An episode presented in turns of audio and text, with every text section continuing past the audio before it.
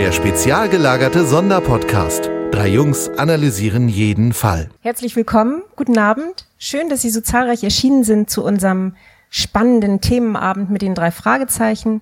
Herrn Rodelwald, den ich ganz herzlich begrüße hier bei uns mit seinem besonderen Buch über die Welt der drei Fragezeichen und natürlich die Herren vom spezial gelagerten Sonderpodcast hier in Bremen in der Thalia Buchhandlung in der Obernstraße.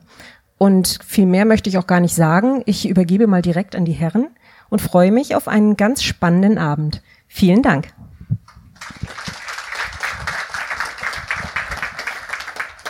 Ja, ich äh, darf Sie dann auch ganz herzlich begrüßen. Einen wunderschönen guten Abend. Es freut mich, dass Sie so zahlreich erschienen sind. Ähm, wir zeichnen dieses Gespräch nebenher auf für unseren Podcast. Deswegen muss ich jetzt so anmoderieren wie bei unserem Podcast. Moin Moin und Hallo. Herzlich willkommen beim spezialgelagerten Sonderpodcast mit einer spezialgelagerten Sonderlesung zusammen mit Christian Rodenwald, dem Autor von Die Welt der drei Fragezeichen. Mein Name ist Tom und ich begrüße auch meine Kollegen Olaf. Hallo. Und Sebastian. Servus. Gut. Ähm, dann muss ich Christian einmal kurz vorstellen. Christian, du hast ein Buch geschrieben über die drei Fragezeichen. Genau. Und? Ja, das ist gut. Hat, hat Spaß gemacht. Ja, es hat Spaß gemacht. Ähm, es kommt auch gut an. Ich, jetzt habe ich vor ein paar Tagen gerade die Nachricht vom Verlag bekommen, dass die dritte Auflage ausverkauft ist und die vierte jetzt gedruckt wurde. Als ich ähm, das Buch angefangen hatte zu, schrie- zu schreiben und die Idee dazu bekommen habe, habe ich damit ehrlich gesagt auch nicht gerechnet. Es ist eher aus der Motivation heraus ähm, entstanden, so ein Buch haben zu wollen. Weil es gab vorher nicht so ein Buch, das erklärt vielleicht auch ein bisschen den Erfolg. Und es haben anscheinend nicht nur ich darauf gewartet. Ähnlich ging es uns ja, als wir vor etwas mehr als einem Jahr unseren Podcast ins Leben gerufen haben.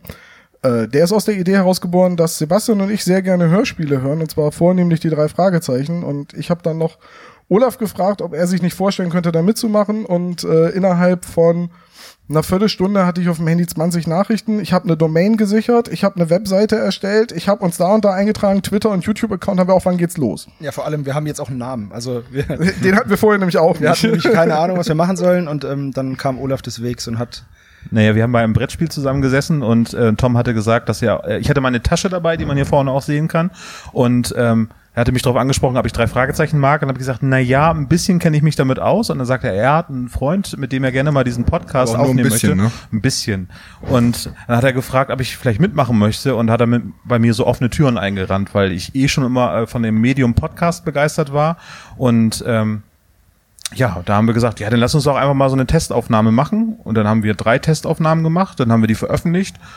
Naja, und dann ging es eigentlich los. Und dann haben wir über Umstände auch noch Christian kennengelernt. Also bei der Frankfurter ja, auf Buchmesse der war Frankfurter das. Ne? Buchmesse war das genau. Genau. Hat er diesen Pulli angehabt und ist dann Mein Glückspulli. genau ist dann in meinen Bruder reingelaufen beziehungsweise er in ihn und ähm, der sitzt da vorne. Das ist mein, das ist mein Gast heute. ähm, und äh, dann haben wir uns halt unterhalten und siehe da, dasselbe Hobby oder dieselbe Begeisterung für die drei Fragezeichen und so ist es dann entstanden. Wir, wir reden ja eigentlich immer mit ganz gefährlichem Halbwissen irgendwie über die drei Fragezeichen, Ja, konnten aber unser Wissen ein bisschen schärfen durch diese Buchvorlage. Also hat sich das prima ergänzt. Ja, ich habe aber nur schlampig drüber gelesen, dass ich weiter mein Halbwissen behalten kann. Wer kennt denn eigentlich die drei von euch? Yay, voll cool. Sehr gut. Wer, wer, ist denn der, wer ist denn die Person, die aus Hamburg angereist ist extra für heute Abend? Voll gut, Dankeschön. Herzlich willkommen in Bremen. Sau cool. Die, die Presse hat ja berichtet, dass wir ein Bremer Podcast sind und die drei Podcaster aus Bremen kommen, ne? Ja, Aber für mich natürlich ha hart. Also Ja, äh, man muss dazu sagen, Sebastian hat die weiteste Anreise aus Markt Heidenfeld. Das kennt hier oben keiner. Das Ja. hört man ab und zu mal im Deutschlandfunk, da ist nämlich immer Stau. ist richtig. Zwischen Rohrbrunn und Magdeidenfeld auf der A3. Das ist in, oh, jetzt darf ich nichts Falsches sagen. Ober, Nein. unter, Richtig. Unterfranken, Hey, geil, auf Anhieb, geil. Das haben wir nicht eingeprobt. äh, 600 Kilometer Autofahrt heute hinter sich gebracht, Ja. nur um heute Abend hier zu sein. ja, nur, nur, nur für euch. Nein, Dankeschön, Dankeschön. Ich mach's ja gerne. Also ich wollte mir das nicht entgehen lassen. So, jetzt hat Olaf eben gerade ein bisschen tief gestapelt, als er gesagt hat, er kennt sich mit den drei Fragezeichen ein bisschen aus. Man muss immer dazu sagen, Olaf ist eigentlich bei uns der erste Podcaster, der sportlichste und zuständig für Recherche und Archiv. Und deswegen würde ich dich bitten, erklär doch einmal kurz unser Konzept hinter dem Podcast. Naja, wir haben mit der Kindheit, in der Kindheit angefangen, drei Fragezeichen zu hören und haben das auch weitergemacht. Äh, wie ganz viele aus dem Publikum, wie ich vermute. Und äh, dann sind wir auf den Trichter gekommen, uns darüber zu unterhalten und gesagt, ja, was ist denn jetzt eigentlich anders? Als Kind haben wir das alles so einfach wahrgenommen und akzeptiert, den Haschimitenfürsten und so weiter und so weiter. Und wie ist es jetzt als Erwachsener? Funktioniert das noch genauso? Und dann haben wir gesagt, ja, dann lass uns doch einfach mal diese Folgen anhören und äh, nochmal aus den äh, Angesichtspunkten als Erwachsener einfach. Wie, wie stehen wir dazu? Was verbinden wir damit? Wie ist das heute? Und analysieren die Folgen. Und Christian, du hast mir mal gesagt, für dich war ein ganz besonderer Moment der Kauf der ersten drei Fragezeichen-Kassette, an den du dich noch genau erinnerst. Genau, das war hier die drei Fragezeichen-Kassette und der Superpapagei. Ich hatte zwei Kumpels, ähm, zu denen habe ich heute leider keinen Kontakt mehr. Ich bin irgendwann weggezogen und ich rede immer über die bei den Lesungen, aber irgendwie. Irgendwann tauchen sie wieder auf. irgendwann sitzen die mal im Publikum Mit so, mit so einem Pappschild. Ja. und die hatten den Vorteil, die hatten beide zwei ältere Brüder und die haben denen dann die Fragezeichen beigebracht. Und ich habe so dabei gehockt und hab mir gedacht, oh, das ist ja cool. Und irgendwann haben wir uns ein, das Fahrrad geschnappt und sind einfach in den Elektromarkt gefahren. Und ich habe mir da meine erste Kassette gekauft und auch gerade der, ja, so heißt es doch, oder? Elektromarkt, das ist Ja. sowas von. Das, Das war ein Promarkt. Damals, da so war ist alles noch schwarz-weiß. Genau. Sowas haben wir hier nicht. Naja, auf jeden Fall habe ich mir da schon die erste Kassette gekauft, ähm, Folge Nummer eins, obwohl damals schon 39 Folgen draußen waren, weil ich einfach sicher war, dass ich irgendwann mal alle Folgen besitzen würde. So kam das dann auch. Stimmt das denn auch? Das stimmt. Ähm, Auch auf Kassette. Nicht auf Kassette. Das hängt damit zusammen, dass ich wie viele, wie viele andere so einen Bruch in meiner Biografie hab, wenn man auf einmal in die Pubertät kommt. ja, wenn es voll uncool wird, ne? Ja, wenn man, Pubertät ist ja das Alter, in dem man ist, wenn man leugnet, dass man da drin ist. Ja, das, Ja. deswegen habe ich auch nur noch eine Replik von meiner ersten Kassette, weil ich war auch mal voll cool. Das habe ich Also nie hab ich getan. gedacht. Verkauft habe ich nicht. Nee, ich, ich ja, auf dem Flohmarkt halt verschleudert für, ach, sau dumm. Aber das ist eine gute Frage. Ähm, Sind wir nur alleine so schlimm? Also wer hat denn alle drei Fragezeichen Folgen? Oder so Saugut. gut, sagen wir mal so gut wie alle. Ja, ich. Okay, gut. Mehr als die Hälfte. Etwa ein Drittel. Schon mal davon Okay, gehört. Sehr schön. Und wer hört nur die ersten 30 Folgen? Keiner? Oh, Wer ist nur wegen Sebo hier? ja, schade. Aber es, äh, aber danke. Ja, ich bin noch nicht fertig. Also ich habe irgendwann aufgehört, Kassetten zu hören und dachte mir, naja, es sind ja eigentlich schon noch ganz gut. Ich kaufe mir jetzt die Bücher. Eigentlich ist es ja umgekehrt. Die Leute lesen Bücher und hören dann irgendwann Kassetten. Bei mir war das umgekehrt. Und damit habe ich irgendwann auch aufgehört. Und da sind die drei Fragezeichen bei mir so aus dem Gesichtsfeld verschwunden. Ich habe ab und zu mal eine gehört, wenn einer mal auf einer Klassenfahrt eine dabei hatte, da habe ich das schon mal also, ähm, zur Kenntnis genommen. Aber diesen ganzen Hype um Toteninsel, Vollplayback-Theater, der ist komplett an mir vorbeigegangen. Das fing erst wieder an, ähm, als ich meine jetzige Frau kennengelernt habe. Die kommt nämlich aus Moskau. Und ähm, in, in der Sowjetunion geboren, war da nicht so unbedingt die Affinität für Detektivgeschichten aus den USA vorhanden von Anfang an. Ist auch heute noch nicht. Komisch. Ähm, ja. Und jedenfalls ähm, war sie in der Bibliothek und hat sich dann ähm, Deutschbücher ausgeliehen zum Deutsch lernen. Da bin ich mitgegangen und dann stand ich vor diesem drei Fragezeichen-Regal und dachte mir, ach komm, jetzt leiste dir einfach mal so ein Buch aus und das ist ja schnell gelesen. Wollte ich einfach mal wissen, wie sich das einfach anfühlt, nochmal ein drei Fragezeichen-Buch zu lesen. Und das war Pfad der Angst. Ist jetzt nicht so mein Lieblingsfall, ähm, aber hatte ich mir noch eins ausgeliehen. Das war Botschaft aus der Unterwelt von Kari Erloff.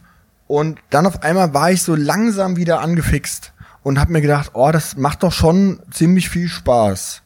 Und irgendwann kam ich so auf den Trichter, mich mehr auch mit den Hintergründen dieser Serie zu beschäftigen. Und mir haben immer schon besser irgendwelche kruden Gruselerscheinungen gefallen, äh, wo man sich darüber wundern musste, wer ist jetzt hier dieser Geist, was ist hier auf dem Friedhof, woher, woher kommt dieser Drache. Deswegen war auch zum Beispiel Teufelsberg immer meine Lieblingsfolge um Phantomsee. Ja, und ich hatte ein bisschen recherchiert und habe das einem Kumpel erzählt in der Bahn, äh, auf dem Weg von Berlin nach Potsdam.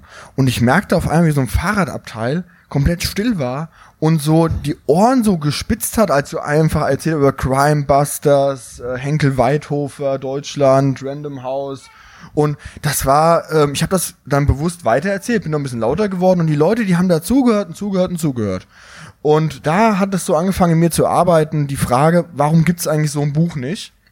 Und ich habe da einfach mal im Verlag gefragt, warum gibt es das eigentlich nicht? Und da, man muss die Leute immer ähm, in der Marktwirtschaft ähm, locken mit Geld. Und dann habe ich gesagt, ja, guckt mal, Ähm, die haben 50 Millionen Hörspiele verkauft, äh, fast 15 Millionen Bücher. Es gibt ja offensichtlich auch einen Markt für so etwas. Warum gibt es nicht so ein Buch? Und die sagten, äh, keine Ahnung, würden sie das schreiben? Da war ich gerade, meine Frau hochschwanger, ähm, das ist gerade wieder. Und ähm, ich sagte, soll ich jetzt wirklich noch ein Buch schreiben? Also wir werden in drei Wochen kommt ein Kind auf die Welt, in drei, vier Wochen. Da hat man ja relativ wenig Zeit für sowas. Ich sagte, ja, mach doch, ist doch eine tolle Gelegenheit. Wie, so, wie das halt eben so ist, ne? Ähm, wenn man nicht weiß, was bedeutet, kann man mal schnell Ja sagen. Ja. Sie ist immer noch deine Frau, ne? Sie ist immer noch meine Frau. Okay. Ähm, eine Frau, drei Kinder. Ähm, Freue ich mich schon drauf. Ja, aber ich kann jetzt erstmal kein Buch mehr schreiben. Das, ähm, Na, Moment, Moment. Ähm, Ja, das, Das- Buch über uns. Das, sagen, das, klär, das also, klären wir nachher. Das klären wir später, nachher, aber ja. nicht hier, ich kann nicht schreiben, das geht nicht. So, jetzt hast du gerade schon gesagt, du magst besonders die frühen Fälle, wo es um geheimnisvolle Dinge geht. Ich weiß, dass es bei Sebastian ein bisschen anders ist, Ja. denn äh, deine Lieblingsfolge Ja, meine, ist immer noch. Ist, das ist meine erste Folge, das ist Gefahr im Verzug. Die ist von 1992 und ich, das müsste auch so die Zeit gewesen sein, in der ich die bekommen habe. Ähm, die hat mir mein Onkel damals geschenkt zum Geburtstag. Meine Eltern haben mir so ein Lego Arctic Explorer Ding geschenkt irgendwie und ich saß dann bei mir zu Hause, also bei meinen Eltern zu Hause, äh, im Wohnzimmer, habe diese Kassette gehört, rauf und runter und habe dieses Lego Ding zusammengebaut und das ist dann auch ganz viele Jahre so geblieben.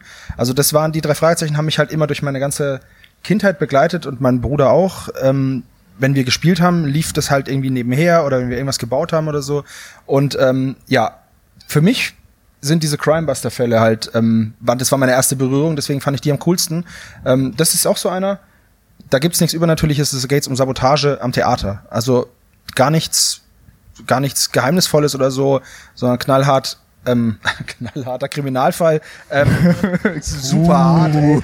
Na, aber zumindest, zumindest ähm, werden hier Leute verletzt und es wird gibt eine, eine Verfolgungsjagd, es wird geschossen. Fast so wie ein Till Schweiger Tatort. Hammer, ja. er beginnt nur nicht mit dem F-Wort, aber ansonsten ist er ähm, Spielt da nicht auch Sascha Dräger eine entscheidende Rolle? Also hier. Ja, nee, Tarzan? hier. Äh, also ähm, ich müsste doch, eben der spielt gucken. auch mit, ja. ja. Gucken wir doch mal rein. Das ist auch was, was ich früher immer gemacht habe. Ich habe dieses Ding aufgemacht, während wir gehört haben. Das musst du auch, sonst kommst du nicht an die Kassette. Nee, also Touché. Nein, dieses dieses kleine dieses kleine Booklet hier, da waren früher, das ist jetzt hier von 2005, weil ich so cool war und die andere verkauft habe. Ähm, da waren hier früher so kleine Bildchen drin von den Sprechern. Und da habe ich mir immer gedacht, so, ah, wie sieht denn das Gesicht dazu aus? Und dachte mir so, ah, nee, das, das sieht aber nicht so toll aus irgendwie. Oder, ah, das kann ich mir voll gut vorstellen. Hier, äh, George Brandon ist Fabian Harloff. Der hat doch hier dieses, war der nicht bei SK Tarzan Babies das, oder ja. so? Tarzan in der ersten TKKG-Fernsehserie. Okay, in der ersten TKG-Fernsehserie. Die habe ich ja nie geguckt. Olaf, unser ja- fleischgewordenes Lexikon. Ja, Ich bin halt einfach alt im Vergleich zu das euch. ist richtig, so. ja. Du hast das alles noch mitgemacht. Darf ich auch gerade nochmal angeben? Ja, mach mal. nur zu. Ja, ähm, für mein Buch habe ich auch die ganzen Autoren ähm, auswendig gemacht und auch Peter Larengis, der Gefahr im Verzug geschrieben hat damals. Ich muss sagen, ich fand diese Folge jetzt damals nicht so toll. Ähm, So, Ja. war ein schöner Abend. Tschüss. und ähm, es war trotzdem spannend, gerade die Autoren ähm, zu finden, zu recherchieren, die nur ein Buch oder zwei Bücher geschrieben hatten, gerade in der Endphase in Amerika. Ich meine, wo wir beim Markt sind, das ist einer der letzten Fälle, danach wurde die Serie eingestellt, das hat schon irgendwo auch dran gelegen. Ähm. Also, ja, tritt nur weiter auf meine, von meiner Kindheitserinnerung rum, ist okay. Ähm, nee, äh, verstehe ich. Also es ist war schon ein feiner Kerl. Er hat äh, mir erzählt, also Serbo auch, aber Peter Rengis, Peter, ja, es wird Ja. immer schlimmer hier. Ähm, dass ähm, der Fall basiert auf ähm, wirklich einem Erlebnis, das er selbst hatte, war, weil er war früher selbst auch beim Musical aktiv und er beschreibt eine Szene aus seinem Musical-Alltag von früher, Welche? Die mit der Verfolgungsjagd und der Schießerei? Oder? wo die Bühnenteile anderen auf den Kopf knallen. ja, genau. Das äh, ist nämlich auch so eine Sache. Da fallen Bühnenteile auf Köpfe und so. Also ich fand die als Kind ziemlich cool. Ich habe sie jetzt heute auf der Fahrt extra nochmal gehört. Ähm, da ist eine Besonderheit drin. Ich weiß nicht, woran das liegt, aber hier wird einmal ein Name genannt. Ähm, wie heißt der jetzt gerade wieder? Buzz Newman hast du vorhin Ja, genau. Buzz Newman. Buzz Newman heißt der. Und ähm, da ist, da ist ein Wortschnipsel, also dieser Name Buzz Newman, der ist nochmal neu aufgenommen worden. Entweder hatten sie erst einen anderen verdächtigt, haben dann gemerkt, ach nee, geht ja gar nicht, passt nicht, weil die werden natürlich umgeschrieben. Ne? Die Bücher und die Hörspielskripte, das gleicht sich ja nicht. Also das wird nochmal angepasst. Und ähm, dieser Name Buzz Newman wurde dann von irgendeinem Sprecher keine, oder vom Hausmeister, ich weiß es nicht, wurde der eingesprochen und da so reingeschnitten und das ist, ich bin da als Kind schon drüber gestolpert und hab mir gedacht, okay, gut, hat Justus jetzt gerade irgendwie einen Mund voll oder so. Ich werde da das jetzt wegen dir immer drauf achten. Das ist Ja, dir ist wirklich das dir so, ähm, klar. Danke. Ja, vielen Das ist Dank. übrigens das Schreckliche an diesem Podcast. Ich liebe den ja und ähm, promote den überall, ähm, wo es nur möglich ist. Aber wenn man sich wirklich mal so eine Folgenbesprechung von den drei angehört hat, man hört diese Folgen danach mit einem ganz anderen Ohr. Aber ich hoffe immer noch gerne. Ja, natürlich. Also ich wir- hör, wir aber ich mache das auch gerne. umgekehrt. Ich höre immer erst eure Folgenbesprechung und mir dann den Fall an. Nein, das Oh. stimmt nicht. Du hörst erst unsere Folgenbesprechung, dann schreibst du die böse E-Mail und dann hörst du dir nochmal den Fall. Aber nur unter Pseudonym. ähm, ich würde dann gerne mal die Frage auch noch weitergeben. Olaf, erinnerst du dich noch dran, was eigentlich deine erste Folge war? Nee, so richtig nicht. Ähm, äh, In der ersten Podcast-Folge haben wir auch schon mal rüber sinniert. Das ist ja aber schon wieder ein ich Jahr habe her. halt einen Bruder, der neun Jahre älter ist als ich und der hat die dort sehr stark konsumiert, die drei Fragezeichen. Und ich habe dann als kleiner Steppke von fünf, sechs Jahren schon meine ersten Folgen gehört. Gespensterschloss krass, und krass. Karpatenhund und so weiter.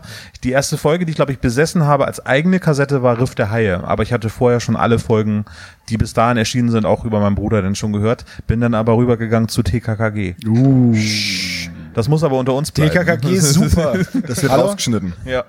Das wird nicht rausgeschnitten. Ich halte diese, ich halt diese Fahne dieser vier Kinder auch weiterhin. hoch. Aber dann hat mein Bruder mich zurückgeholt. Er ist ausgezogen und wir haben renoviert äh, in seiner neuen Wohnung und er hatte dann eine drei Fragezeichen Folge angemacht. Das muss irgendwas äh, in den 70er Folgen gewesen sein und dann bin ich wieder eingestiegen und dann habe ich im Prinzip komplett alles eingeholt. Das heißt, wir reden jetzt so von den Erscheinungsjahren 97, 98 so um den Genau, also ja. kurz nach dem Krieg, ja. Ja, genau. Äh, ich habe nämlich auch überlegt, was eigentlich meine erste Folge war für den heutigen Abend. Und mir ist eingefallen, keine Ahnung. Ich habe nämlich auch einen Bruder, der etwa neun Jahre älter ist als ich. Und von dem habe ich auch die ersten 40 Kassetten immer rauf und runter gehört. Und dann habe ich drüber nachgedacht, was war eigentlich die erste Folge, die ich mir selber gekauft habe. Und das wusste ich noch. Es waren drei Kassetten. Äh, und zwar Nacht in Angst von André Marx, Feuersturm äh, von Ben Nevis und Das leere Grab, auch André Marx. Das war diese Dreierbox, die er zusammen Nee, das waren drei lose Kassetten. Also, und die habe ich dann, das war, muss so 99 kurz nach Erscheinungsjahr gewesen sein, also als ich so 12, 13 um den Dreh war. Ähm, und ich weiß noch, dass die Verkäuferin an der Kasse mich gefragt hat, ob ich mich denn bei den Titeln nicht gruseln würde.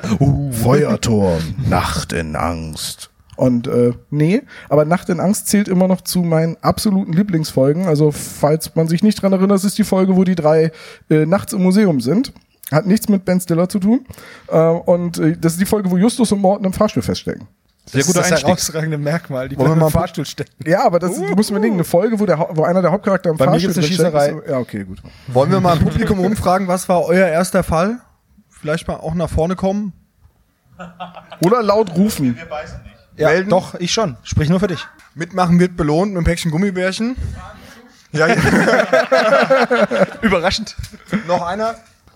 Boah, das ist ja, Schwarze Katze ist ja richtig früh noch. Folge 4. Ja. Sehr gut. Wegen der schwarzen Katze ähm, durfte ein Autor äh, längere Zeit nicht mehr weiterschreiben. Das war William Arden. Von dem sind solche Fälle wie Phantomsee, Teufelsberg.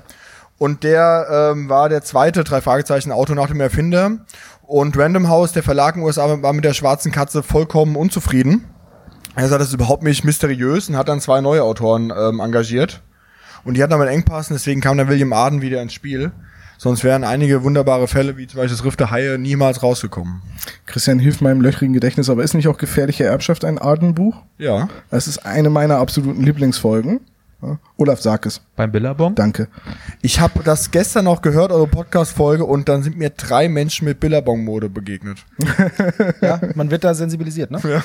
Jetzt hat Olaf gerade schon gesagt, äh, Schwarze Katze war ja Folge 4, aber die Buchleser werden es wissen, dass die Buchnummern und die Hörspielnummern stark voneinander abweichen. Und äh, Christian, erklär doch bitte einmal, warum.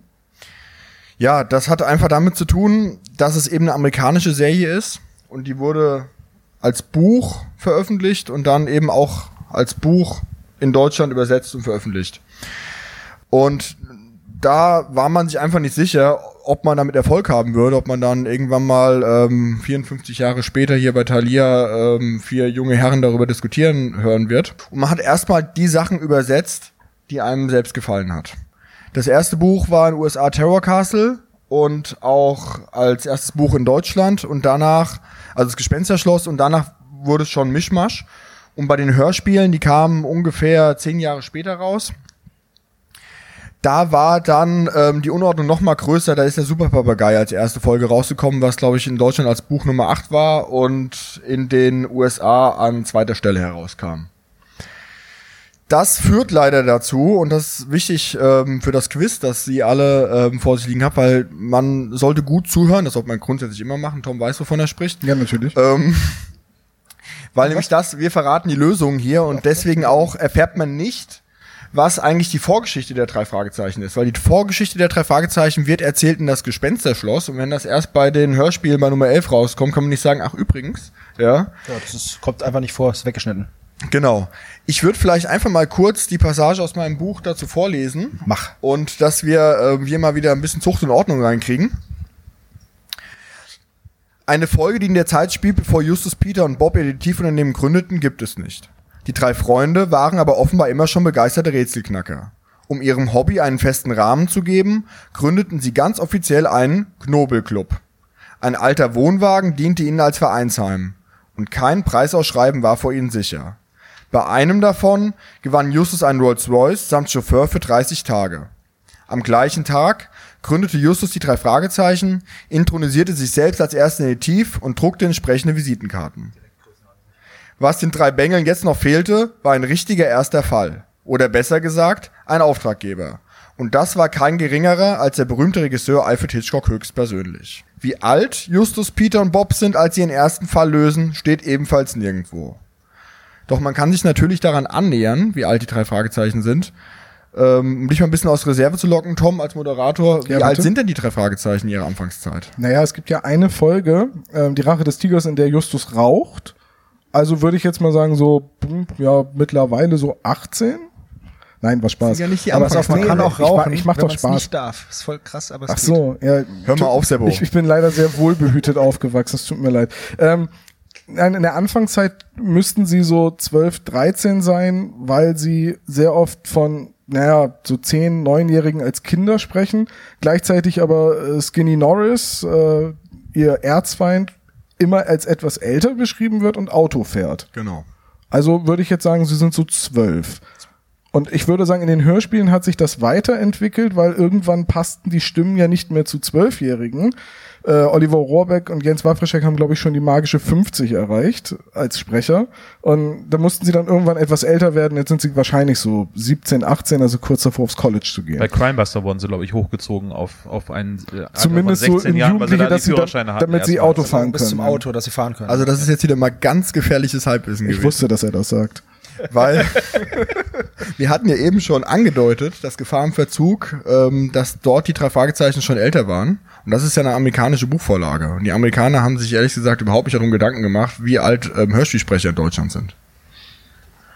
Und deswegen haben die die, weil die Auflagen auch, das muss ich dazugeben, auch bei auch die nach Klassikern angehauchten Fälle zurückgegangen sind, hat man den drei Fragezeichen mehrere Kuren verpasst. Ähm, und das merkt man, wenn man ein bisschen darauf achtet. Die ersten 30 Folgen, da sind sie noch viel mit Gespenstern unterwegs. Und da sind sie so 12, 13. Und dann so ab Folge 31, 32, da altern die noch nicht so wirklich. Also sind wir auch Patrick und Kenneth am Start und so. Aber da werden die Themen älter. Narbengesicht, also mit so einer Sekte, Ameisenmensch, der mit Ekel, bedrohte Ranch, UFOs, also das werden, ähm, da sind nicht mehr so Geistererscheinungen ähm, am Start. Und das hat aber alles nicht so richtig funktioniert und deswegen war in Amerika die letzte offizielle Folge ähm, der schrullige Millionär. Und dann hat man mit den Crimebusters angefangen und da wurden die älter gemacht. Und da gab's dann die von Sebo eben beschriebene Action, genau. da konnten die Auto fahren. Da gab's dann Waffen, Autos, Weiber. Da, da sind nämlich auch die Freundinnen dann dazu gekommen, die hier übrigens auch drin sind. Ist eine super Folge. Hammer, Alle oder? Folgen mit den Freundinnen sind super, ich bleib dabei. Kelly und Peter tanzen. Ich finde die mittlerweile auch gut, muss ich sagen. Also das, das, das relativiert sich, weil eben als Kind habe ich einfach einen Geist haben wollen und da war kein Geist drin. Aber mir war es eigentlich relativ egal, muss ich ganz ehrlich sagen. Also ich habe da nie so, ich habe die halt gerne gehört einfach. Aber es gab ja schon unter Fans auch viel Protest dagegen, dass das auf einmal die drei Fragezeichen Freundinnen hatten, ähm, Autos gefahren sind. Die konnten auch in den Büchern auf einmal alle Karate und Judo und haben sich wirklich auch teilweise so Straßenschlachten geliefert. Und das ging auch schon mal eine, eine Zeit lang auch mit den Erwachsenen-Themen auch in Deutschland weiter. Und dann wurden die drei Fragezeichen nochmal verjüngt, ohne die wirklich jünger zu machen. Hat vielleicht jemand eine Vorstellung im Publikum, wie man das macht? Ja. Genau, das hört man wahrscheinlich jetzt nicht in der Podcast-Folge, oder? Nee, wahrscheinlich nicht, nee. Aber Ähm, genau. Also, also äh, wie heißt du nochmal? Ja, Benjamin meint, äh, man lässt einfach nicht mehr so viel Brutalität zu ähm, und macht den Plot, verjüngt man. Das ist eine Möglichkeit. Eine andere Möglichkeit ist, was auch gemacht worden ist, man äh, lässt die Leute nicht mehr selbst so viel Auto fahren. Und ähm, hat Morten reaktiviert. In dem Moment, in dem man einen Chauffeur braucht oder viel mehr aufs Fahrrad zurückgreift, dann macht man in der Vorstellung eine Verjüngungskur mit. Das gleiche ist zum Beispiel, wenn Eltern sagen, du musst wieder beim Abendbrot zusammen zu Hause sein. Ich weiß nicht, Tom, wenn deine Mutti dir das sagt, mit 18 denkst du dir, ja, kann man mal machen. Ja. Äh, mit 15 stehst du stramm. Wie ist, wie, wie Ich ist denn das, nur mal wie, ist, herausfinden, wer deine Mutter ist. wie, wie ist denn das Toms Mama? Das schneiden wir raus.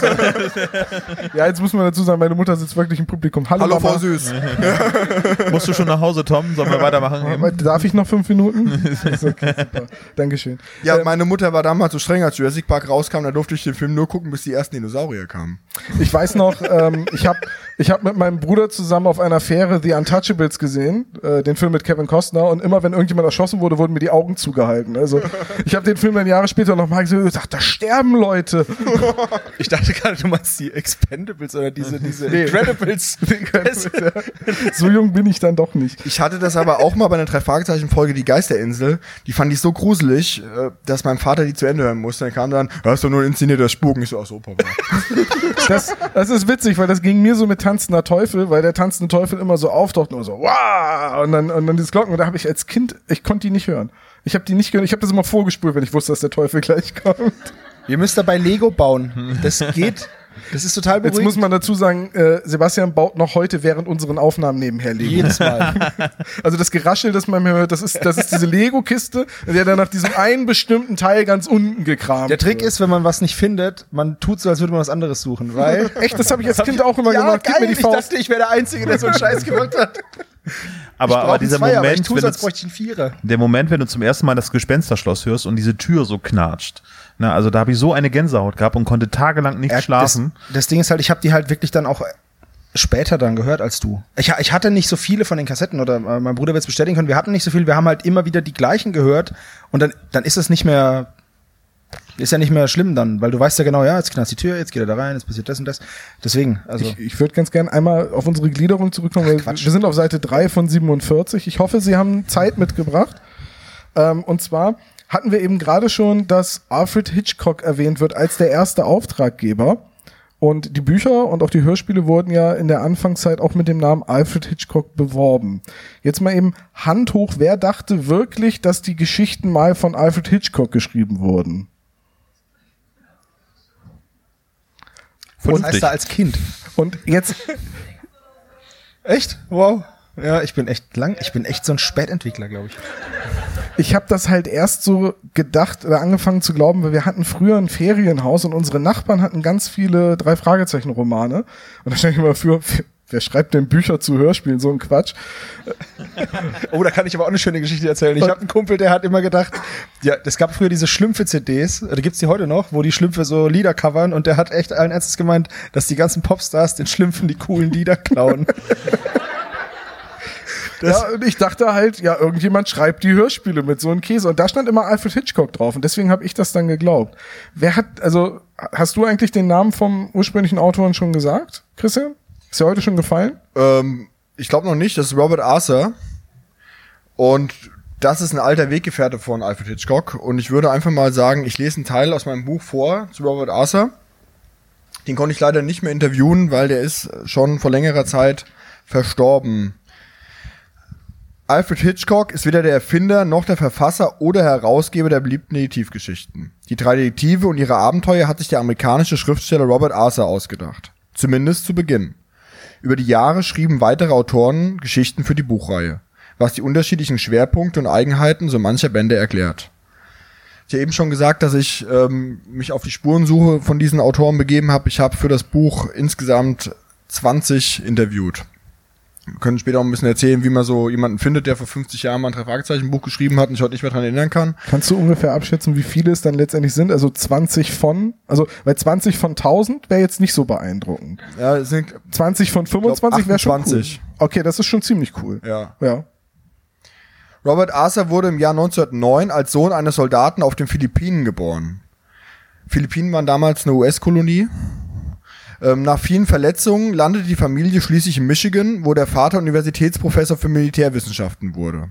Eigentlich sollte sein Sohn ebenfalls Soldat werden, doch Robert wollte lieber schreiben als kämpfen. Bereits als Schüler veröffentlichte er im Jahre 1926 seine ersten Kurzgeschichten. Später studierte er Anglistik und Journalistik an der Universität von Michigan und zog anschließend nach New York. Ab Mitte der 30er Jahre verfasste der hunderte Kurzgeschichten, die in verschiedensten Groschenromanen veröffentlicht wurden. In den 1940er Jahren arbeitete Arthur größtenteils am Radio. Er war Autor und Produzent der beliebten Krimi- und Mystery-Serien The Mysterious Traveler und Murder by Experts. Zusammen mit seinem langjährigen Partner David Cogan realisierte er fast 450 Hörspiele. Die beiden erhielten vom Mystery Writers of America, einem Verband amerikanischer Kriminalschriftsteller, in den, in den Jahren 1949 bis 1953 viermal einen Edgar Allan Poe Award in der Kato Kategorie Best Radio Drama. Also früher konnte man sich Hörspiele nicht auf Kassette anhören, da musste man im Radio die anhören. Auch die Zeit, wo man Radio gehört hat, hat mit Kassette mitgeschnitten, gab es noch nicht. Ich habe mir letztens auch ein ganz interessantes Buch ähm, gekauft über die Geschichte der Kassette. Ist ähm, in diesem Jahr rausgekommen. Ich habe da auch mal angefangen reinzulesen, ist wirklich sehr spannend. In den Anfangstagen des Kalten Krieges wurde hinter jedem Baum und Strauch ein Kommunist vermutet. Viele Künstler und Intellektuelle kehrten in dieser Zeit den Vereinigten Staaten den Rücken. Auch Robert Arthur geriet im Jahr 1953 im Visier, ins Visier der Ermittler. Obwohl er sich nachweislich nichts hatte zu Schulden kommen, war seine Rundfunkkarriere damit zu Ende. Arbeitslos war Robert Arthur deshalb aber noch lange nicht. Als Redakteur und Autor war er für diverse Alfred Hitchcock Anthologien tätig. Ab Mitte der 50er Jahre schrieb er zum Beispiel für das monatlich erscheinende Alfred Hitchcock Mystery Magazine. Im Jahr 1959 zog er dann nach Hollywood, wo er erstmals für das Fernsehen arbeitete. Er gehörte zum festen Produktionsteam der TV-Serie Alfred Hitchcock Presents. Für die jeweils halbstündigen Episoden schrieb er unter anderem die Drehbücher. Dank seiner guten beruflichen Kontakte, auch zu Alfred Hitchcock persönlich, wurde er im Jahr 1961 Herausgeber der gleichnamigen Buchreihe Alfred Hitchcock Presents, die bei Random House erschien. In der Reihe veröffentlichte Robert Arthur regelmäßig, jedoch oftmals unter Pseudonym eigene Geschichten und jeder Sammelband enthielt stets ein fiktives Vorwort von Alfred Hitchcock. Alles, worauf Hitchcock stand, verkaufte sich damals wie warme Semmeln.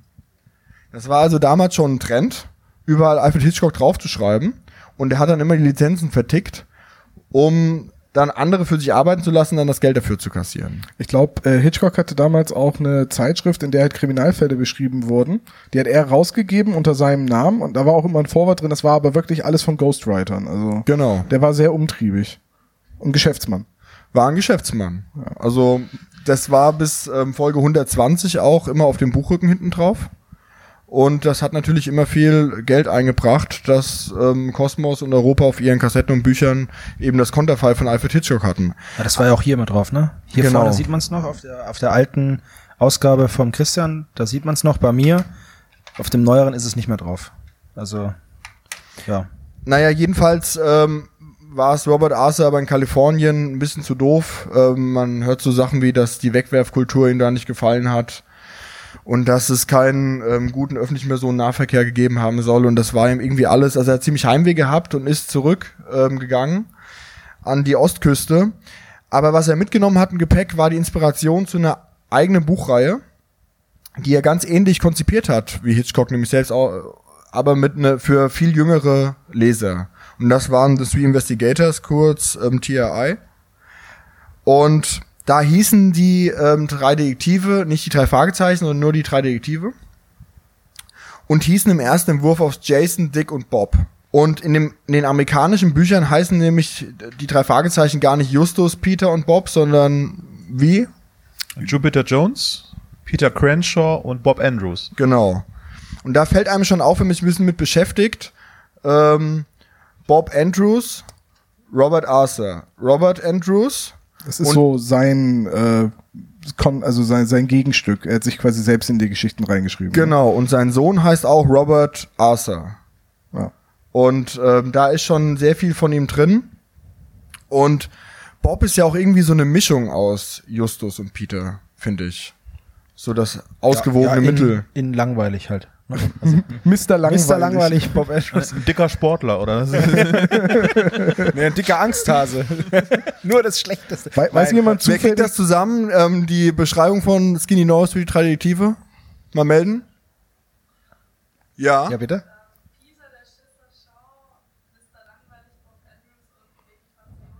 Genau. Yes, Also, genau. Ich will Baby will auch Fatso Jonas, Schisser. Shaw und Mr. Langweilig Ich, Bob ich, ich werf Andrews. nicht mehr. Ich, bin nicht Ich finde aber ähm, Sherlock Wampe auch nicht schlecht. Sherlock Sehr gut gefangen. Alter, das ist ein saucooler Nickname. Kann ich den haben? Kannst du bei gut. Facebook mit Nummer 35 oder so bekommen wahrscheinlich. Ja, bei Facebook bin ich Weltraumpräsident McHammergeil, hallo? Das geht. Also wer Sebastian adden will als Freund, nur zu. Ja, macht mal. Als die Serie in den USA in den 90ern eingestellt wurde, hat wahrscheinlich niemand damit gerechnet, dass sie in Deutschland noch so lange weiterlebt und dass sie vor allem solche Wurzeln schlägt, dass wir jetzt uns dem 200. Buch, das nächste Woche am 13. erscheint und auf 16.. dem 16. Ach, ich habe vorhin 13. gelesen. Ich meine 13. Zwischen dem 13. und dem 16. Ir- Irgendwann jetzt im September. 200. Fall. Es wird kommen, auf jeden Fall. 16. ist ein Sonntag. Ja, okay, dann ist es am 13. Also es, es erscheint jetzt jedenfalls bald ähm, und damit auch das 200. Hörspiel absehbar ist. Also auch das wird kommen. Das wird wieder ein Dreiteiler sein. Und äh, nun, Europa veröffentlicht immer noch die Hörspiele, mittlerweile Sony. Und Cosmos veröffentlicht eigentlich so ziemlich alles, was es zu den drei Fragezeichen gibt. Und ein bisschen was von der Merchandise-Auswahl, was es mittlerweile gibt und was es mal gab, haben wir mitgebracht. Und das haben wir hinter Christian versteckt. Das, das mal. Sebastian ist so nett und holt das einmal hervor. Also, ähm, wir haben alle unsere Schränke ein bisschen geplündert und so mitgebracht, was wir an Merch haben. Nicht also, alles. Also ich habe ich hab eine Sache mitgebracht und Olaf den Rest. Stimmt, du hast eine Kassette dabei. Nein, ich hab. Hier, hallo? Also ich habe die, ich hab die Inkarnation der, der Hörspiele einfach mal mitgebracht. Das ist hier eine Picture-Vinyl, die ist letztes Jahr erst erschienen. Ähm, das ist die, ja, die alte, bekannte Folge. Ja, danke. Seppo. Folge 16. ähm, ist jetzt als Picture-Vinyl. Das bedeutet also, dass es keine klassische normale Schallplatte ist, sondern sie ist wunderschön bedruckt. Es ist für Sammler natürlich eine sehr, sehr schöne Geschichte. Die habe ich bei mir an der Wand hängen normalerweise. Da kannst du sie aber nicht hören. Nee, ich höre sie auch nicht, weil sie nicht die alte Musik hat. Ah.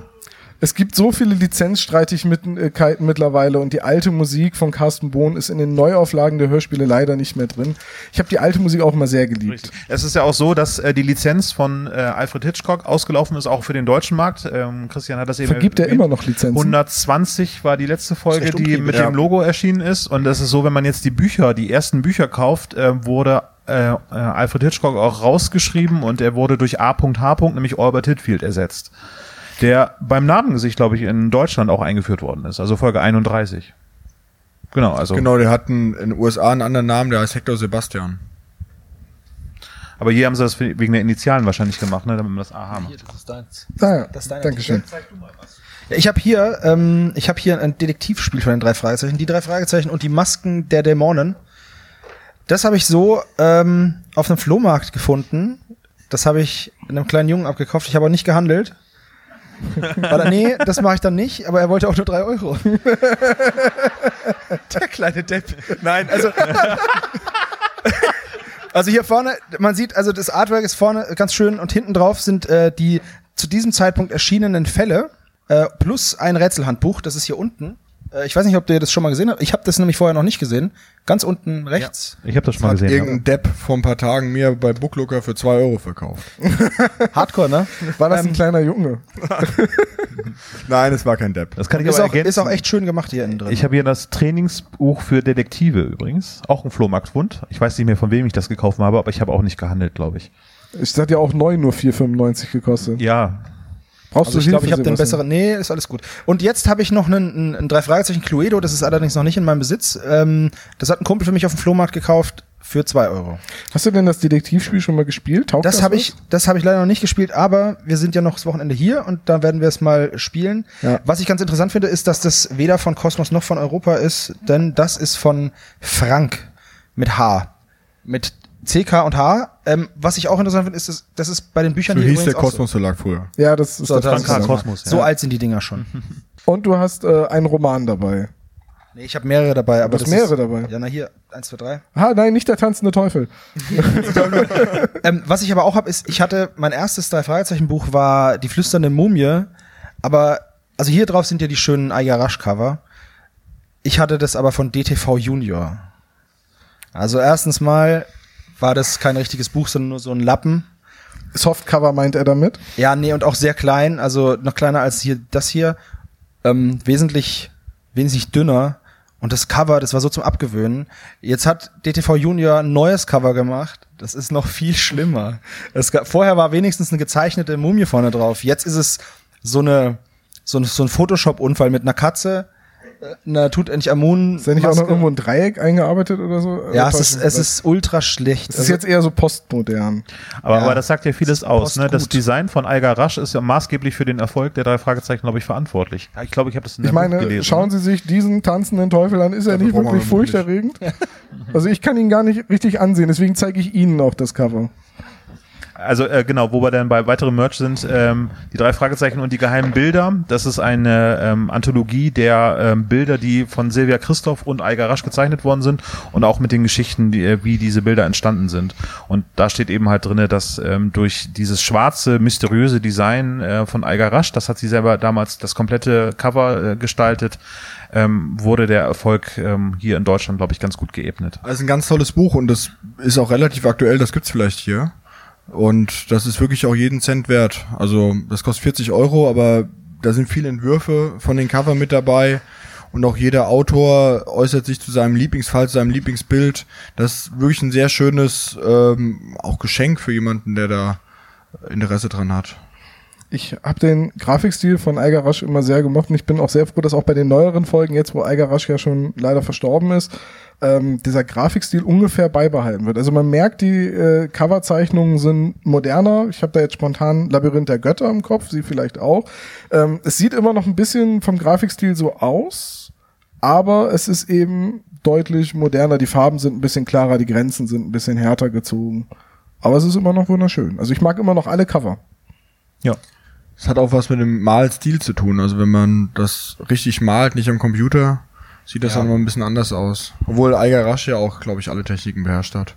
Aber die ersten Buchcover waren gar nicht von Eiger Rasch, sondern ähm, auch, das kann man sehr schön sehen bei das Gespensterschloss, das ist ähm, zum letzten Jubiläum 2014 nochmal ähm, wieder veröffentlicht worden. Da gibt's ein Wendecover. Und da ist das Cover vom Gespensterschloss, also das alte auch nochmal drin, das ist nur so eine so ein Tor. Und ähm, das hat sich wohl damals nicht so richtig gut verkauft. Und da hat Eiger rasch gesagt, hey Leute, ihr braucht euch, wenn ihr solche Cover macht, gar keine Gedanken machen, dass es keiner kauft. Das kauft keiner. und ich mache euch mal ein tolles Cover. Und wenn euch das gefällt, könnt ihr das kaufen. Wenn nicht, kauft ihr es eben nicht. Und dann ähm, hat sie erstmal eins auf den Deckel bekommen, ja, Kinderbuch, wie kann man das denn schwarz machen? Keiner kauft so ein Kinderbuch. Ja, haben dann relativ viele Leute dann doch gekauft und daher kommt dieses Ikonenhafte. Und es gibt auch so eine Wanderausstellung ähm, über die geheimnisvollen Bilder eben, wo dieser Bildband dazu gehört. Und die ist gerade in Fulda, habe ich gehört. Also alle Podcast-Hörer aus der Nähe von Fulda ähm, können da mal hinkommen. Hannes, Fulda. Für den Einfach die Kommt Weser tatsächlich- rauf und dann sind wir kommt da. tatsächlich aus der Nähe. Ja, kommt, da könnt ihr, wenn ihr zurückfahrt, dran vorbeifahren. Ja, richtig. So, dann zeige ich jetzt auch noch mal was, nämlich den einzigen drei Fragezeichen Merchandise Artikel, den ich besitze. Ich besitze übrigens auch kein einziges Hörspiel, zumindest nicht auf Kassette oder CD. Ich höre nur noch MP3. Äh, ich habe das drei Fragezeichen Fingerabdruckset. Jetzt kann man sich natürlich fragen, warum. Ich bin vor zwei Jahren 30 geworden und Olaf war eingeladen. Das, Finger, das Fingerabdruckset, die Dose ist super. Das Fingerabdruckset selbst hat leider nicht so gut funktioniert. Ach was. Ähm, aber ich habe gesehen, es gibt von den Dosen auch äh, Phantombilder und Kryptographie, also verschiedene Verschlüsselungsmethoden. Also noch mehr schöne Dosen. Wenn Nee, ihr, nee ich- Phantombilder also bei- sind mit Magneten, das kann man als Kühlschrankmagneten benutzen. Richtig, und die äh, Verschlüsselungsmethoden, ich habe hinten drauf geguckt, das sieht so aus, als wäre da auf jeden Fall die Cäsar bzw. Rot 13 Chiffre und die Skytale. Das ist so ein ähm, Stab, der hat eine bestimmte Dicke, um die man dann die Nachricht rumwickelt. Und nur jemand, der den Stab gleicher Dicke hat, kann die Nachricht entschlüsseln, weil sonst die Buchstaben verschoben sind. Also ich finde das sehr interessant. Also die Dosen finde ich, die sind nochmal einen Blick wert. Bei dem Fingerabdruckset, man kann da sehr schön Dinge drin aufbewahren. du hast ja bald Das Geburtstag. ist sehr dekorativ in einem ansprechenden schwarzen Design, das auch Kinder anzieht. Das unterscheidet uns von den Kindern, die das dann wirklich äh, gut finden. Ne? Was wünschst du dir denn Was ich mir wünsche zum nächsten Geburtstag? zum nächsten Geburtstag, ja, der ist jetzt im Dezember und ähm, also ich habe ja nicht ein einziges Drei-Fragezeichen-Buch. Und ich habe irgendwann mal den Fehler gemacht, zu meiner Mutter zu sagen, ich möchte irgendwann mal eine Bibliothek haben im Wohnzimmer. Also 400 Bücher der Wohnzimmer. W- Bestseller der Weltliteratur besitze ich schon. Also es gibt da so 203 Fragezeichen-Bücher, Mama. Sie nickt, sie nickt, ja, gut. Also damit ist, ist geklärt. Die kriegt man noch günstig auf Flohmärkten. Ja, alle bitte. Bitte jeweils, Erstausgabe. bitte, bitte jeweils vom Autoren unterschrieben. Es wird bei ein Paaren schwierig. Also meine ist aus der Bibliothek. Die eine hier. Ich weiß gar nicht, ob ich die nochmal zurückgeben muss. Einen, einen besonderen Schatz habe ich gestern hier bei Thalia in Bremen erworben, nämlich das drei Fragezeichen Kids Witzebuch. Hau einen raus. hau mal einen raus. Ich habe es. Was ist weiß warte, warte, warte, nicht jetzt trinken. Das ist richtig doof. Äh, ich schau mal eben gerade. Du hast dir bei den Witzen was notiert. Die Schmerzen in ihrem Arm äh, sind altersbedingt, sagt der Arzt zu Onkel Titus. Das kann aber gar nicht sein. Mein anderer Arm tut genauso weh. Oh Mann. Okay. Wow. Sollten wir an der Stelle sagen, dass wir planen, im September noch zu Fips Asmussen zu fahren? Der Mann ist aber super lustig. Ja, Fips Asmussen ist ein Running Gag bei uns im Podcast. Ähm, Kommissar Reynolds, Kinski. mein Fahrrad wurde geklaut. Hat es denn eine Beleuchtung? Nein. Dann macht das 20 Dollar Strafe. Ha hast du noch einen? Einen ich Einer geht noch. Du hast- Das waren die besten. Man muss dazu sagen, Nee, nee, nee, Olaf, Ist, Olaf ist sehr gut in seiner Recherche und auch immer sehr gewissenhaft. Er hat das ganze Buch durchgearbeitet, hat drei Stellen markiert. Also Äh, womit kann man denn Berge glätten? Hm? Mit einem Hügeleisen. Oh Gott. Was ist braun und schwimmt im Wasser? Ein U-Boot. Ja. Oh Gott, jetzt, jetzt nicht damit anfangen. Ähm, haben wir noch weitere Merchandise-Artikel? Also ich habe noch äh, einmal, ich, ich glaube, es reicht, wenn ich die einmal Ja, kurz zeige. wir- der einmal, Comic ist super. Äh, den Comicband, äh, das ist der zweite Comicband, der erschienen ist, äh, von einem Autoren, der ganz wenig auch, also auch nur eine Geschichte offiziell für die drei Fragezeichen geschrieben hat, Ivar Leon Menger. Ähm, das ist der Will das zweite Band. Halbwissen? Ivan der Menge Ja, hat beim Dreitag mitgeschrieben. Ja, ja, genau. So? Äh, Den meinte ich. Und bei die drei hat er auch schon angefangen, äh, Geschichten zu schreiben. Aber das sind ja nicht die drei Fragezeichen, sondern das sind die drei. Und Das ist was vollkommen anderes. diese Da heißt beiden der Comics, äh, die auch als Hörspiel, äh, die erste Comic-Geschichte wird auch als Hörspiel erscheinen, als Sonderedition. Ich glaube, das wird im nächsten Jahr passieren. Genau, nee, ähm, also du kannst, ja, erscheinen ja, ähm, aber jetzt in den Planetarien, In Hamburg auf jeden in Fall. Mannheim zum Beispiel läuft sie jetzt am 22. und am 3. November, glaube ich, auch. Ja. Bestes Merchandise habe ich nicht mitgebracht, das steht bei meinem Bruder, das ist nämlich der seltsame Wecker. Der als Wecker auf dem Nachttisch steht und auch wirklich so schreit. Und leider hat auch niemand von uns den drei Fragezeichen Toaster dabei, der Fragezeichen in den Toast einbrennt. Und das Waffeleisen. Oder das drei Fragezeichen Duschgel von Oh, eine Freundin hat mir drei Fragezeichen Zahnpasta geschenkt. Ich habe, ich habe von einem Bekannten, der unseren Podcast entdeckt hat, äh, also für sich entdeckt hat, äh, drei Fragezeichen Schnürsenkel mit der Post bekommen. Ich, mir fällt gerade ein, dass ich die zu Hause vergessen habe. Es wäre die Gelegenheit gewesen, sie zu tragen. Asche auf mein Haupt. Hat die jemand an? Ja, dann, hey Kollege, mal gleich mal vorkommen. Wir zeigen es für Gummibärchen. Du kriegst, du kriegst Gummibärchen und darfst hier so einen kleinen Walk hinlegen. Hier vorne ist unser, unser Catwalk. Applaus, Applaus, Applaus. So, das sind die drei Fragezeichen Schnürsenkel, was es nicht alles gibt. Da bin ich sehr neidisch. Kann man Sehr ab cool. morgen hier Thalia kaufen. Okay, machen wir einen Deal nachher. Ich habe auch noch ein paar. Meins kostet immer ein Euro weniger als seins. Okay. Gucken wir mal. Okay, also es gibt mittlerweile von den drei Fragezeichen immer mehr Merch und ich habe auch heute gerade gelesen, dass äh, wohl die Lizenz für Merch von Cosmos weiterverkauft wurde. Da kommt also noch mehr. Und neben dem Merch gibt es auch eine Menge Dinge, die wir fest mit den drei Fragezeichen verbinden. Das sind so wiederkehrende Elemente.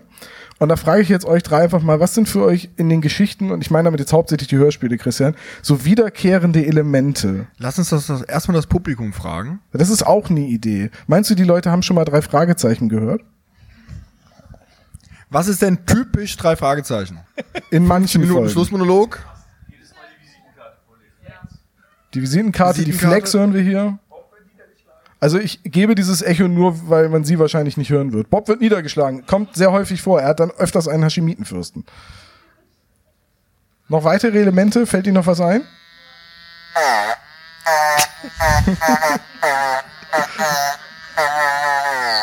Olaf demonstriert gerade wie, Just, äh, wie Justus, wollte ich schon sagen, wie Oliver Rohrbeck in Interviews immer die Flex demonstriert. Mit einem Plastikbecher und einem, äh, wie heißt das Ding? Milchaufschäumer. Milchaufschäumer. Ja. Klingt es echt? Ich finde nicht, aber Mach doch mal außen dran.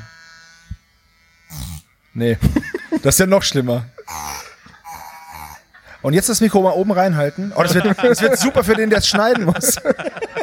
Hör auf mich anzugucken. Wer ist denn wegen des Werbespots beim Podcast hier? Ja, hat den irgendjemand gehört? Ja, super. Davor Weil er hat mir ja schon versprochen, dass wir klären, wo Patrick und Kenneth sind, weil die flexen ja nicht mehr. Richtig. Wer Ja. flext denn da eigentlich? Ja, äh, ich, für mich ist das immer Onkel Titus. Der flext, hämmert und füttert den Hund gleichzeitig. Wir haben doch gar Ist- keinen Hund. Ist euch, doch, aber da ist immer ein. Nein. Nein, im, äh, komm, wenn man auf dem Schrottplatz Also ist, wenn du hinhörst, da bellt immer ein Hund. Ab und Und dabei an. haben die gar keinen Hund. Das heißt, irgendjemand hat draußen, als er was bei Schrottplatz Titus Jonas gesucht hat, den Hund angebunden. Ja, Entschuldigung, Gebrauchtwarencenter. Ähm, also, als jemand was im Gebrauchtwarencenter Titus Jonas gesucht hat, hat er den Hund angebunden und da vergessen. Das Ding ist, die haben ja auch. Seit Ne, 50 Jahren. das Ding ist ja auch, da ist ja auch eine Straße vor diesem Schrottplatz. Da fährt immer das gleiche Auto vorbei. Der erstens das und zweitens, da kann der Hund ja auch spazieren gehen. Also so ist ja nicht. Bist du dir da sicher? Das ist eine alte Dame, die ist immer im Urlaub. Ist es die alte Dame, wo Justus dann in dem Haus von der Polizei verhaftet Exakt wird? die. Exakt die. Ja. Ich dachte, die hat nur Pflanzen. Justus ist doch nicht da, um den Hund zu Sagen wir so, sie hatte auch mal einen Hund. Vor meiner Europareise. Und ich einen Hund. äh, fällt, fallen euch noch weitere Elemente ein, was, was jetzt in den einfach klassisch ist für die Hörspiele? ja, da hinten, da hinten da hat sich noch gemeldet. Genau, sehr gut. Also für mich äh, ein Obacht, ein zentraler Punkt ist die Zentrale. ja. Ich wollte nämlich als Kind, oder mein Bruder und ich wollten als Kind immer so einen, so einen ausgemusterten Wohnwagen, den wir uns in den Garten stellen und dann den Papa überreden, dass er ganz viel Schrott drumherum sammelt, dass wir so eine kleine Zentrale haben. Hat nicht ganz geklappt. Es gab gar nichts, weder den. Schrott noch die Zentrale, aber ansonsten war es eine schöne Kindheit. Ich, ich wollte es eigentlich eben akustisch irgendwie nachmachen, aber ich habe mich nicht getraut. Blackie aber ist für mich ein ganz zentrales Element. Würde irgendjemand Blackie imitieren für eine Tüte Gummibärchen? Oder zwei. wir können, wir können auch zwei draus machen. Ich würde das wirklich, wirklich gerne hören. Ja. Nee. Wer so charmant lacht, kann Blackie imitieren. so charmant lacht, der kann sich auch zum Affen machen, genau. Gut, es ist leider kein Mühner anwesend. Ja. Ähm, und all diese wiederkehrenden Elemente haben uns beim Podcast zu einem festen Bestandteil unserer Aufnahmen inspiriert, nämlich dem Klischee-Koeffizienten. Der Klischee-Koeffizient ist, wir gehen eine Liste von Dingen durch, die wir irgendwann mal aufgestellt haben, was in den meisten Folgen vorkommt und vergeben wahllos Punkte dafür. Also die Punkte sind nicht wahllos, aber wie wir die Punkte bestimmt haben, war ziemlich wahllos. Ja. Weswegen wir regelmäßig von Statistikdozenten in E-Mails Kommentaren etc. belehrt werden. Was für ein Quatsch das sei, für die Aussage spezial gelagerter Sonderfall 200 Punkte zu vergeben. Das wäre, würde ja nur in ein, zwei Folgen vorkommen und die Visitenkarte kommt ja ständig vor und die gibt bei uns nur einen Punkt. Das war aber genau unser Gedanke. Ne? Die Visitenkarte kommt so häufig vor, es, die gi- gibt nur einen Punkt. Und genau das gleiche ist halt Dietriche, Kirschkuchen, Autos, ähm, es brennt irgendwo, Bob wird niedergeschlagen, Peter fällt irgendwo rein, Peter wird nass, Peters Auto geht kaputt. benutzt seine Dietriche. Es geht um versteckte Schätze, gestohlene Kunstwerke oder irgendwelche versteckten Erbschaften. Kommissar Reynolds ist gut drauf. Ach nee, warte mal eben kurz. Äh, mies drauf. Inspektor Cotter rettet die drei in letzter Sekunde. Justus macht eine Wassermelone, der Der äh, Bösewicht hat eine Pistole. kriegt aber trotzdem von den drei auf die Gosche. Ja. Und äh, Christian, erklär doch mal, wo kommen eigentlich so Elemente wie der Kirschkuchen und die Dietriche von Peter her? Ja, das ist nämlich ein interessanter Punkt. Vieles, was wir heute denken, was schon seit jeher zu den drei Fragezeichen gehört, haben sich nämlich erst Autoren viel später äh, ausgedacht. Ich habe für mein Buch alle Bücher nochmal durchgearbeitet und habe alle von vorne bis hinten gelesen. Und dann habe ich mir immer notiert, wann ist eigentlich was das erste Mal erwähnt worden. Da ist mir aufgefallen, dass ähm, Peter die ersten 56 Fälle nirgendwo mit seinem Dietrich einbricht. Also zum Beispiel, wenn man sich äh, die Comicdiebe mal anhört, dann ist so, dann klettert Peter erstmal in diesem Hotel außen rum und fällt dann in den Pool runter, wird nass. Ja? 20 stimmt, Punkte. Genau.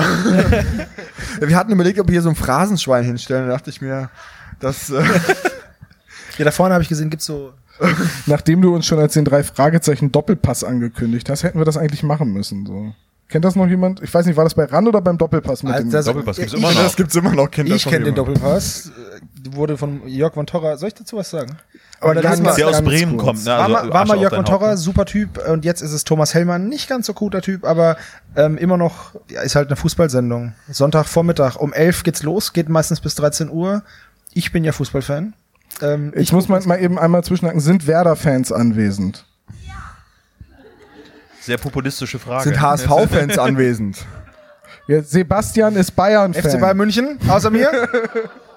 ja, das war mir schon klar hier oben. Es war einer der Protest. schönsten Tage in meinem Leben, der 8. Mai 2004. Man wacht morgens schon auf und denkt sich heute ein König. tja, dann Es ist lange, lange her. kurze, kurze Zeit vorher hat Hönes wir werden Bremen wegfegen. Nicht 1-0, nicht 2-1. Ja, Bremen kriegt ja immer auf die Gosche von uns. Das ist mir egal. Einmal Meister, das Gefühl ist drin. Einmal Meister, ja, ja. Das Das kann mir keiner nehmen. Lasst uns nicht mehr über Fußball reden, bitte. Doch, lasst uns weiter über Fußball Nein, reden. Das ist bitte für nicht. euch super peinlich und für mich halt immer geil. Gut, also es gibt viele Dinge, ähm, bei denen man heutzutage denkt, die gehören fest zum Markenkenner, drei Fragezeichen. Ähm, der Dietrich, wie gesagt, wurde erst in Tatort Zirkus eingeführt, aber nicht namentlich, da haben die so ein Köfferchen dabei. Ähm, und im verrückten Maler brechen die das erste Mal damit ein und das gleiche auch mit dem Kirschkuchen. Der ist auch eine deutsche Erfindung. In Amerika backt Tante Mathilda keinen Kirschkuchen. Und auch diesen Rotbauchfliegenschnepper, den du ja, glaube ich, so gut imitieren kannst. ich, Tom? kann, ich kann nur Waldohreulen. Ach, stimmt. ja. Kannst du die gerade noch mal machen? Alter, geil. Jetzt muss man dazu sagen, das sind nur die Waldohreulen Jungen, weil die erwachsenen Tiere klingen ein bisschen wie Tauben und werden deswegen im Stadtbild immer mit ihnen verwechselt. Ich bin kein Ornithologe, ich habe nur ausnahmsweise mal was in der Zeit gelesen. Gut, so viel dazu. Ähm, dass diese Dinge, Kirschkuchen, Dietrich, Rotbauchfliegen, Schnepper, deutsche Erfindungen sind, das hat mich besonders deswegen gefreut, weil die Erfinderin, Frau Hinkel-Weithofer, immer so ein bisschen Truff bekommen hat, weil sie eben den drei Fragezeichen nochmal eine neue Gangart verpasst hat. Die ist bei vielen Fans nicht so gut angekommen, aber äh, gleichzeitig sagen viele Fans, ja klar, Kirschkuchen, Dietrich und so, das gehört für mich zum Markenkern. Das war für so ein wundervoller Widerspruch. Es gibt ja nichts Gnadenloseres als drei Fragezeichen-Fans. Ich weiß nicht, da habt ihr wahrscheinlich auch, obwohl bei euch geht's ja relativ gesittet. Ja. Zu uns sind die Leute sehr nett, weil wir ja sagen, dass wir Halbwissen haben. Ja. Du kriegst ab und zu mal einen auf den Deckel oder was möchtest du sagen? Nur von euch. Ja, aber das ist denk aber mal drüber nach. Ja. Ähm, Olaf und ich sind halt einfach riesengroß. Das ist halt echt schwierig dann. Darf ich einmal anmerken, ist euch mal aufgefallen, dass Peter immer, also die, Peter hat die Dietriche. Peter ist der Schlossmeister, der kann alle Schlösser knacken und das auch immer wahnsinnig schnell und meistens im ersten Versuch. Es geht unglaublich schnell, aber er meckert jedes Mal, dass er es machen soll.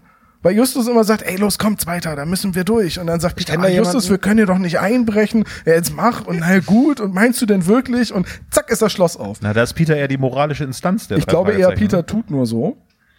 Und will irgendwann kommt raus, dass der ein Doppelleben geführt hat. und dann ist das gesamte Staten-Museum leer. Da arbeitet er. Also, Ja, eben. Ja. Inside-Job.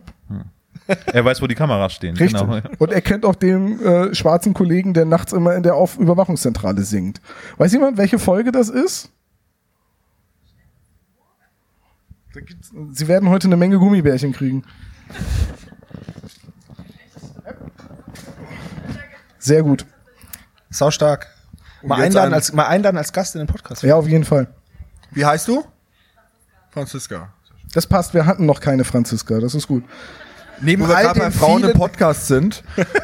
Ich habe mir als Einstimmung nochmal die gefährliche Erbschaft-Folgenbesprechung angehört. Die war anlässlich von Toms Geburtstag im Dezember. Wo er Mein Name ist Nelly Town, mein Mann lebt nicht mehr. Und da waren auch ähm, zwei Damen mit im Podcast dabei. Ich muss sagen, das hat dermaßen das Niveau angehoben.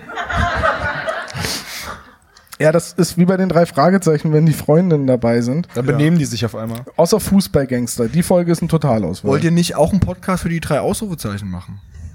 Oh ja, mach die drei Ausrufezeichen. jetzt ja auch Filme wär- geben. ja, da Super. kommt jetzt nächstes Jahr im Juli kommt der drei Ausrufezeichen Kinofilm. Ich habe heute schon Kosmos geschrieben. Ich würde mich sehr über Karten für eine Ja, Pressevorstellung ich bin freuen. wissenschaftlicher Berater. Ich, echt? Dann lass uns, lass uns da unbedingt hingehen. Ich würde dafür sogar nach Berlin kommen. Aber Alter, wow. Ich finde die richtig kacke. Ja, die gibt's okay. die wird's ja nicht nur in Berlin Du bist geben. auch nicht die Zielgruppe. Ihr kein Kino? Erwachsener Mann mit Vollbart Mitte Bin ich, 30. denn, bin ich denn die Zielgruppe für die drei Fragezeichen? ja, Ja. du bist mitgewachsen. Äh, Ja, ist wie beim Rauchen, die frühen Kunden sind die besten. so, ja der, erste, der erste Schuss ist umsonst und ab dann wird's richtig teuer. Schon klar. Hast du noch was zu den äh, frühen Elementen zu sagen? Weil sonst Nee, aber ich noch was weiter. zum Rauchen. Ach so. Ähm, Drogen sind schlimm, okay? Das stimmt. Ich habe auch mal geraucht, aber man soll mit aufhören, das ist wirklich blöd. Ähm, ich war vor ein paar Wochen in Großen Brode in Ostholstein und da habe ich auch vom Rauchen erzählt, diese Szene in, von Rache des Tigers. Und dass Justus da sogar raucht.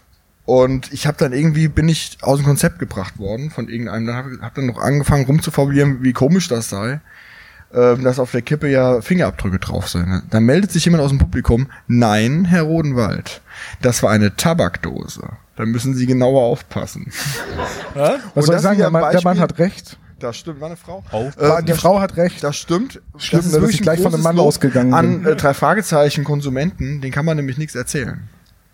Ja, wir versuchen es trotzdem.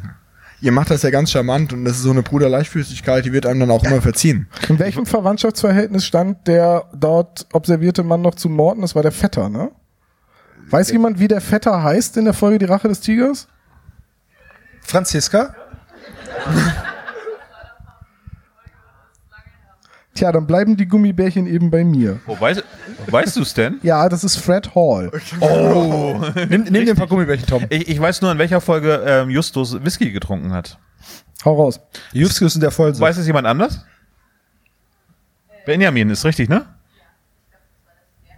Richtig, Genau. richtig, richtig. Mit Albert Hitfield zusammen trinkt er einen Whisky. Sehr gut. Ich, ähm, ich gebe das mal an Hannes und der gibt es dann weiter, weil ich verletze nur Menschen. Es geht schon wieder los. Du Darf keiner- oder? Nee, Basketball spiele ich. Ist kein Korb gewesen. Musst du Basketbälle werfen? Ja. Gut.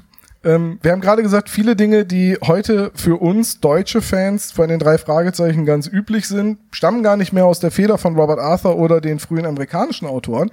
Aber äh, zwei Dinge, die aus der Feder von Robert Arthur stammen, sind nämlich einmal die Zentrale und vor allem die kleine Küstenstadt Rocky Beach.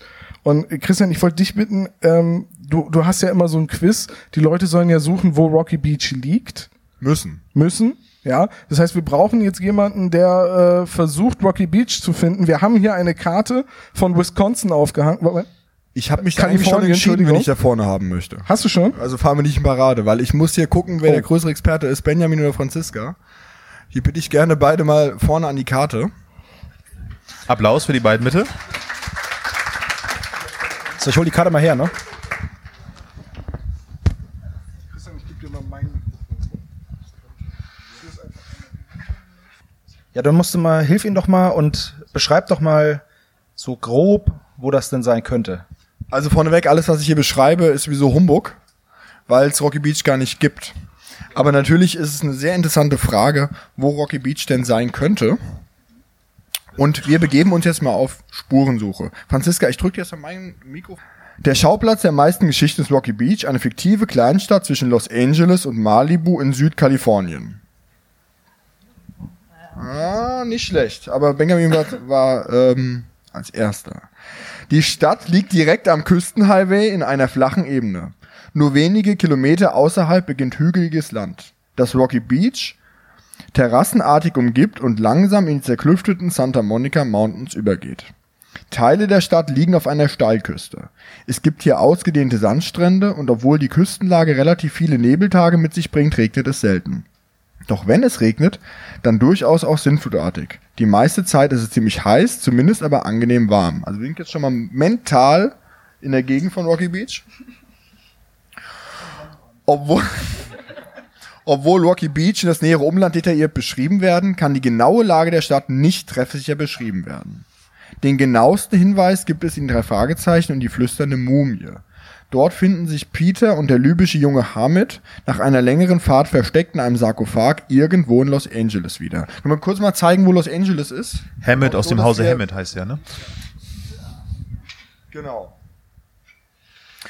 Und in die flüsternde Mumie äußert Peter die Vermutung, dass die beiden mindestens 25 Kilometer von Rocky Beach und 15 Kilometer von Hollywood entfernt sind. In Verbindung mit einer Straßenkarte der 60er Jahre und dem Wissen, dass Rocky Beach direkt an der Pazifikküste liegt, würde diese Information zur Lagebestimmung ausreichen. Kann, braucht man ja eigentlich nur zweimal im Zirkel, zweimal und gucken, wo ist der Treffpunkt. Und dann ein bisschen Mathe. War ich immer super, war ich immer super Das gut. Problem ist, das Problem ist aber, wenn man mal schaut, das Gebiet zwischen Malibu und Santa Monica ist so groß. Und LA ist schon mal so, und LA ist schon mal so groß, also es bringt einem gar nicht, gar nichts, weil man gar nicht weiß, wo die überhaupt sind. Jetzt Frage ins Publikum, Schätzfrage, wie viel Einwohner hatte LA in den 60er Jahren? Okay, wir, wir, wir nähern uns langsam an. Mehr als fünf. Wer ist für mehr als fünf? Mehr als sieben. Etwa, etwa eine Million. Zwei Millionen. Ja, es waren zweieinhalb. Zweieinhalb Millionen Einwohner in den Spoiler. 60 Jahren LA. Und dann ist auch wieder ähm, so, dass die Übersetzung auch vom Original abweicht. Also es heißt im, in der Originalausgabe ähm, Somewhere in Downtown und im Deutschen sind die ähm, irgendwo im Industriegebiet. Und Downtown heißt eben Innenstadt, also man weiß eigentlich gar nicht, ähm, wo die genau sind. Dazu, wenn man es jetzt ganz genau haben will, wurden noch Meilenangaben ungenau in Kilometerangaben umgewandelt. Als ich das ähm, da alles festgeschrieben habe, hat das Lektorat mir zurückgeschrieben, so eine Kommentarfunktion, kriegt er den Text zurück, vollgeballert mit Anmerkungen. Ja, das macht man doch immer so, was soll daran besonders sein? Da dachte ich mir, ja, aber es ist vielleicht interessant für ein paar Leute wie mich. Ein kurzer Blick auf die Landkarte verschafft ohnehin Klarheit, es gibt Rocky Beach in Wirklichkeit nicht. Doch was hatten Robert Arthur und seine Nachfolger im Sinn, als sie über die Kleinstadt schrieben? In der Serienbibel heißt es, Santa Monica liegt direkt östlich von Rocky Beach. Santa Monica ist eine Stadt, die wiederum im Osten direkt an Westwood, einem Stadtteil von Los Angeles, grenzt. In Westwood sind die Jungs oft unterwegs. Warum, Olaf? Da ist ihre? Lieblingseisdiele.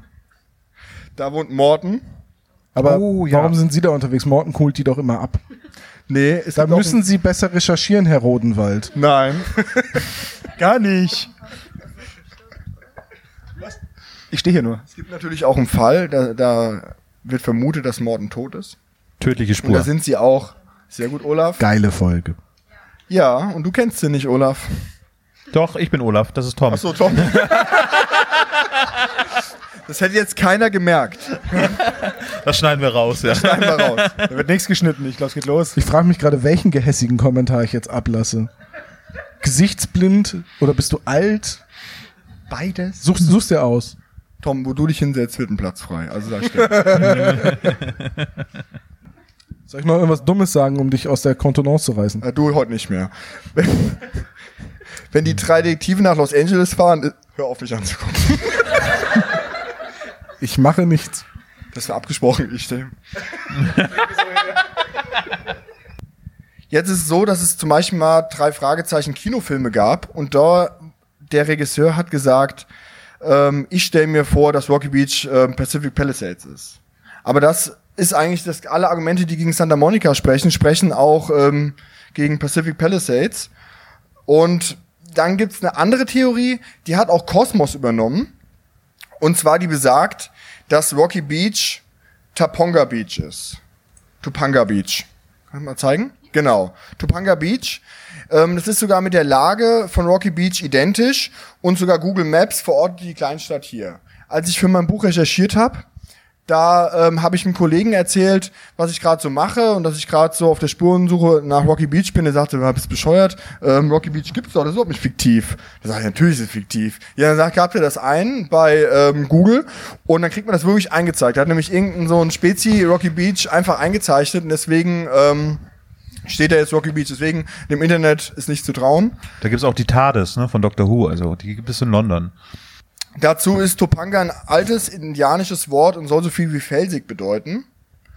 Und auch ähm, im Tatort Zirkus wird der Strand von Rocky Beach ähm, sehr gut beschrieben und da werden auch die großen Felsi äh, die großen Steine am Strand erwähnt. Es gibt allerdings ein kleines Problem dass der Ort, der zu Topanga Beach gehört, also Topanga selbst liegt nicht direkt am Meer, sondern sieben Meilen in den Santa Monica Mountains. Dieser Ort liegt auch nicht in der eben, in der eben von mir beschriebenen Ebene, sondern eben in den Santa Monica Mountains. Das Problem ist aber auch, diese Ebene gibt's überhaupt nicht zwischen Malibu und ähm, Los Angeles. Es gibt auch diverse Flüsse und Inseln und Canyons, die gibt's auch nicht. Das ist mal ganz ähm, interessant, ähm, wieder bei der gefährlichen Erbschaft. Da sind die auf diesen Stausee, der zum Ines Creek gehört. Und der kommt zweimal vor in Folgen von William Arden.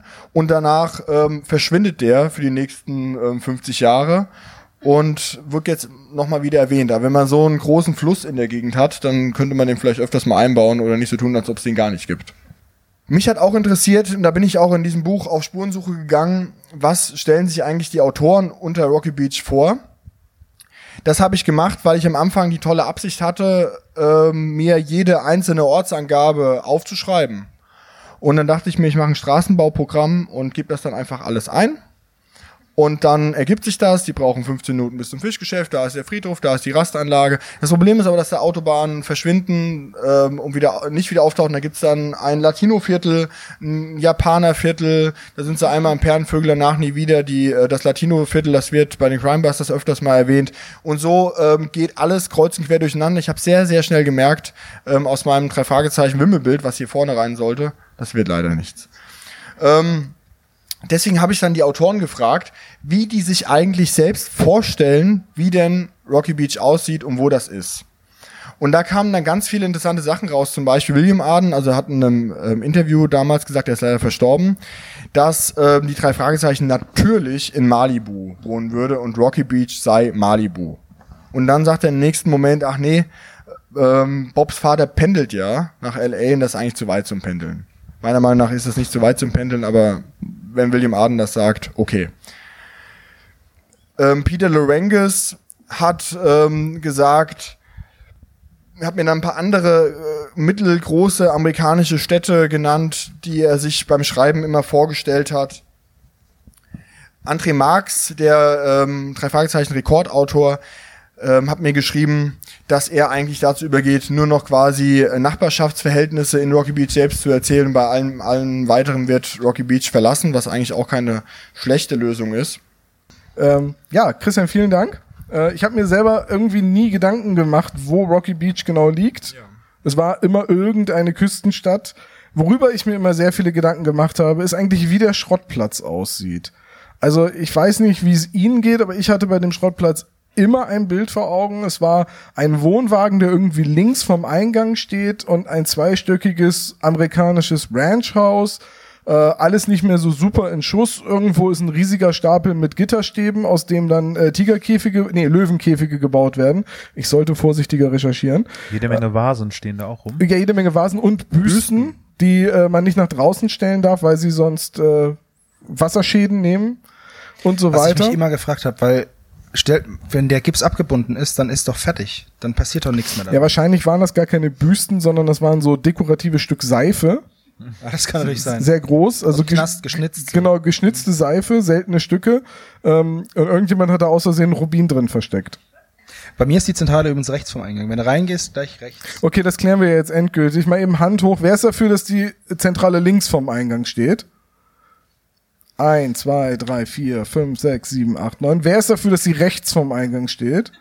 Mehr. Dankeschön. Und wem ist das ziemlich egal, wo die Zentrale steht? Vier sehr ehrliche Menschen.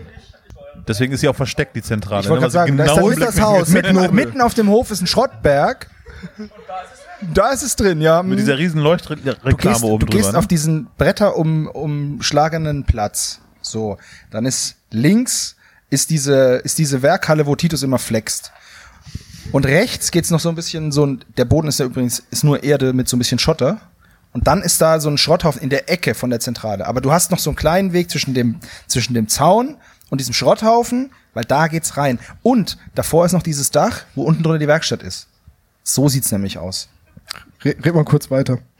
Mir fällt Ja. hier gerade alles aus der Hand. Wo ist denn das Haus, das Wohnhaus? Das Haus ist, wenn du reingehst, also das ist wie so eine, es müsste eine längere Auffahrt sein, weil der ganze, die ganzen guten Gebrauchtwaren müssen ja auch irgendwo untergestellt sein. Das heißt, ich gehe davon aus, dass das wie so, ja, so, so Scheunen sind, so offene. Aber stehen die guten Sachen nicht unter dem Dach Genau. am Zaun Sag- entlang? ja. Und die wirklich guten Stücke hat äh, Titus ja auch in einem Also Schuppen. eine ja, Frage. genau, in diesem Schuppen. Und dann ist dann, da ist ein Schuppen, wo der da rumflext, daneben dann ist noch ein Schuppen, wo dann auch diese Vase drin ist. Wo ist Also der angebundene Hund? Der ist nicht Der angebunden. ist doch draußen, Ach so, das der haben wir draußen, vorhin okay, festgestellt. Der flext doch nicht im Schuppen. Natürlich flext er im Schuppen. Hallo? Wenn du, du, jetzt pass auf, es regnet zwar nicht oft, aber wenn es regnet, dann hörst du doch nicht sofort auf zu arbeiten, räumst dein Werkzeug weg. Die teure Flex, Titus ist definitiv ein übrigens. Gutwetterflexer.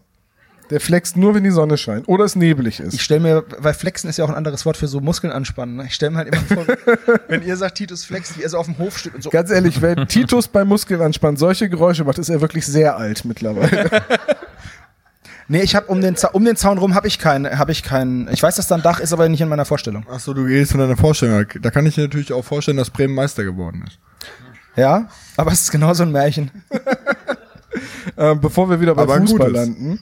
Ähm, die Zentrale ist ein zentraler Punkt, haha, äh, der meisten Folgen. Äh, Dreh- und Angelpunkt vieler Handlungen. Ständig wird eingebrochen, ständig kommt, kriegt sie weitere Räumlichkeiten vom äh, Rotlichtlabor zum Fotos entwickeln über ein Mikroskoplabor. Mittlerweile stehen da auch Computer drinne.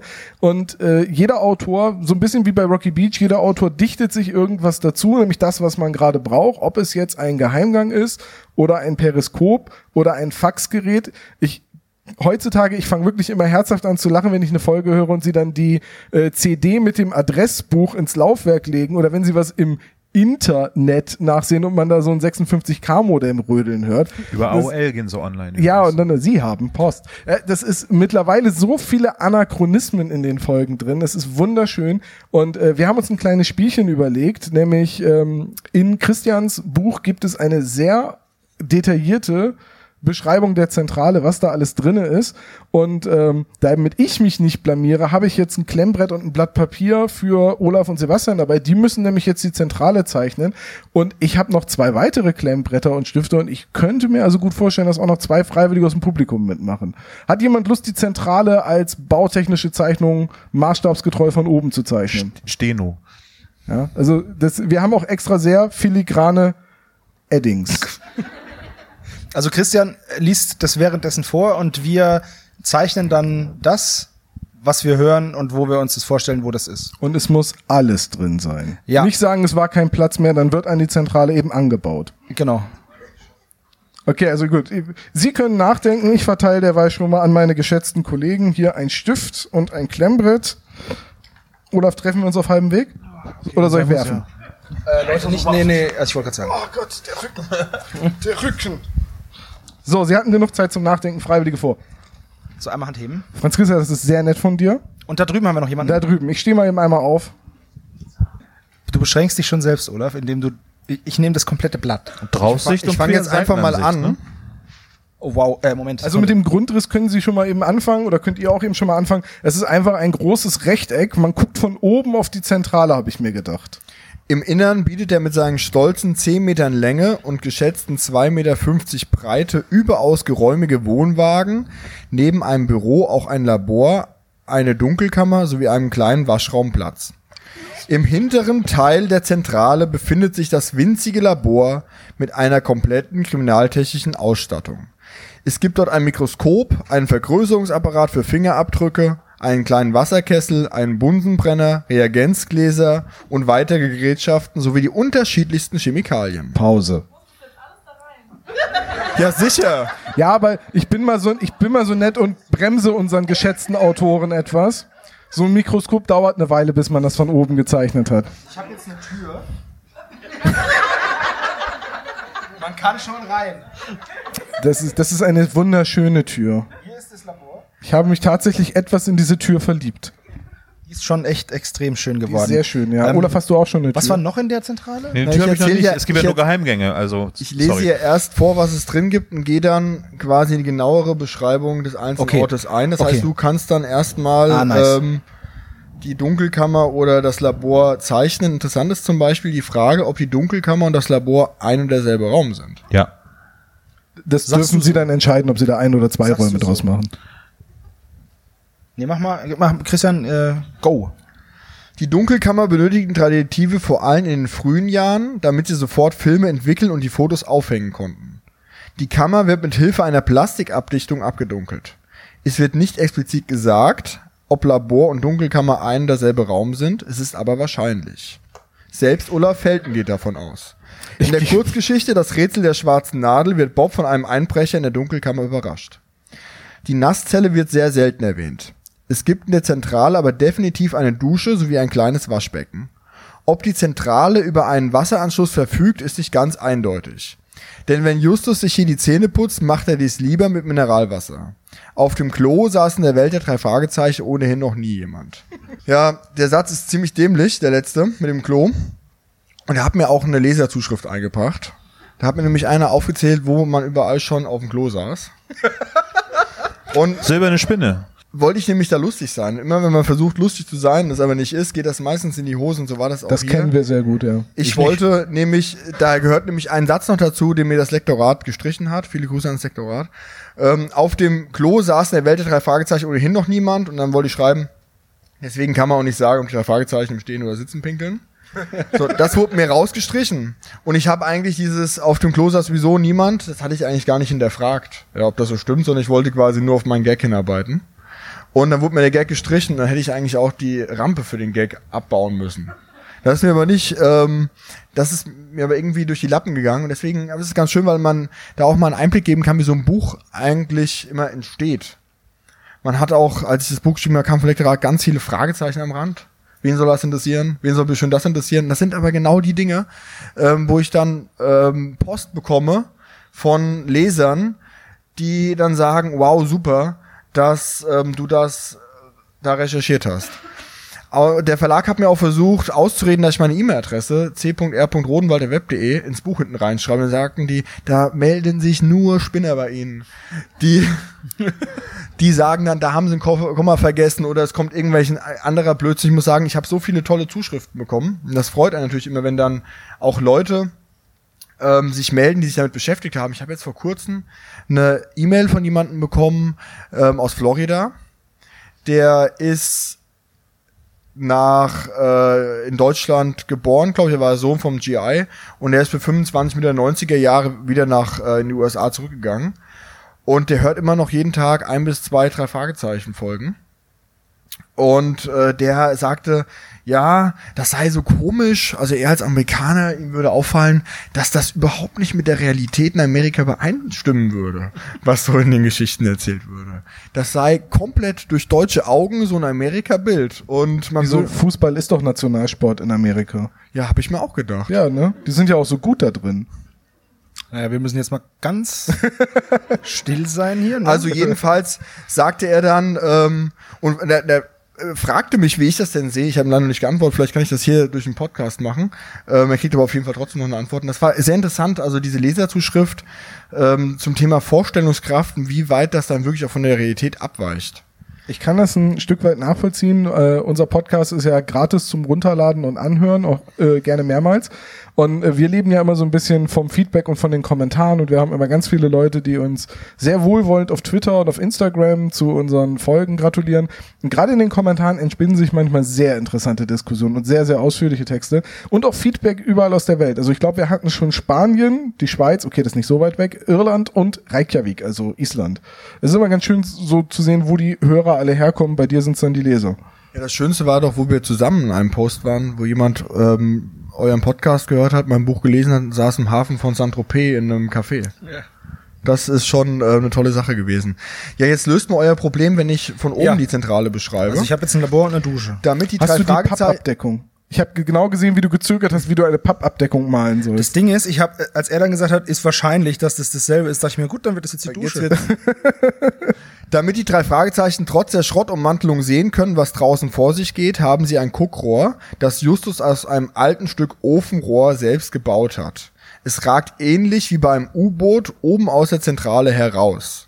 Später wird es gegen ein richtiges Periskop ausgetauscht, das Bobs Vater bei seinen Recherchen von einem alten U-Boot-Leutnant geschenkt bekommen hat.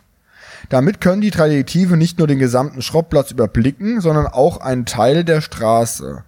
Das gute Stück selbst ist dabei vollkommen unauffällig. Wem würde schon ein altes Rohr auffallen, das aus einem Schrottberg herausragt, Herr Stangl? Keinem. Außer in welchem Fall, da wird nämlich aus äh, Periskop geschossen. Schüsse aus dem Dunkeln. Nein. Schüsse auf das Periskop. Die schwarze Madonna. Mein nächster Vorschlag wäre, sind die drei Fragezeichen der wahnsinnige U-Boot-Kapitän.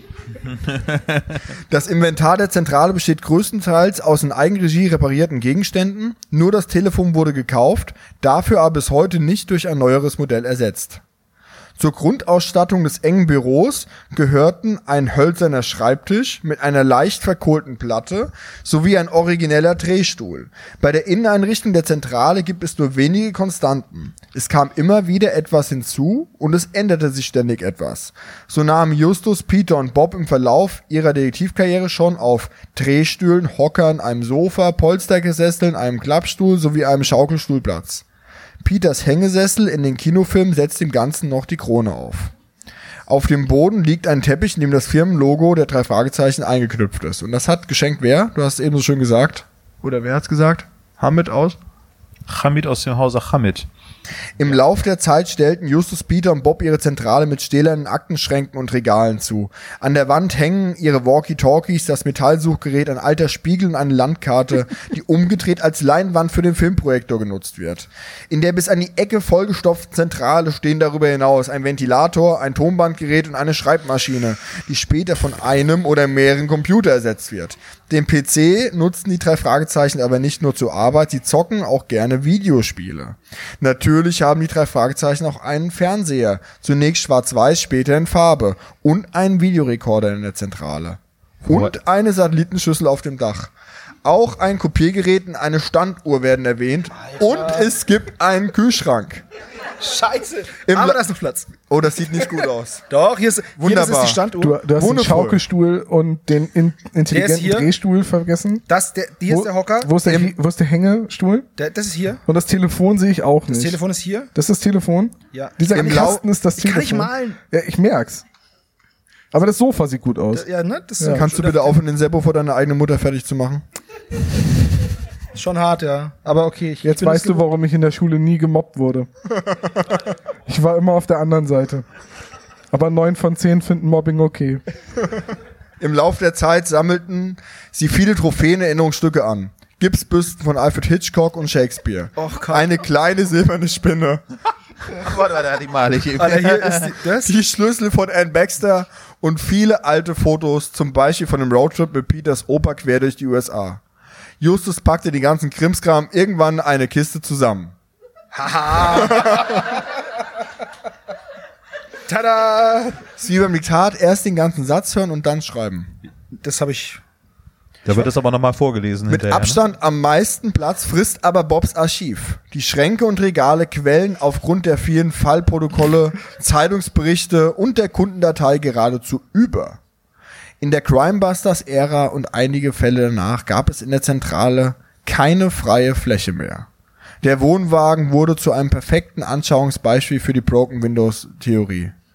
Auf dem Schreibtisch und den Schränken stapelten sich Akten, leere Fastfood-Wegwerfschachteln und Pizzaschalen. Die mit dreckigem Geschirr überhäufte Spüle glich einer Zuchtfarm für Schimmelpilze, wie selbst Justus einmal frustriert feststellt.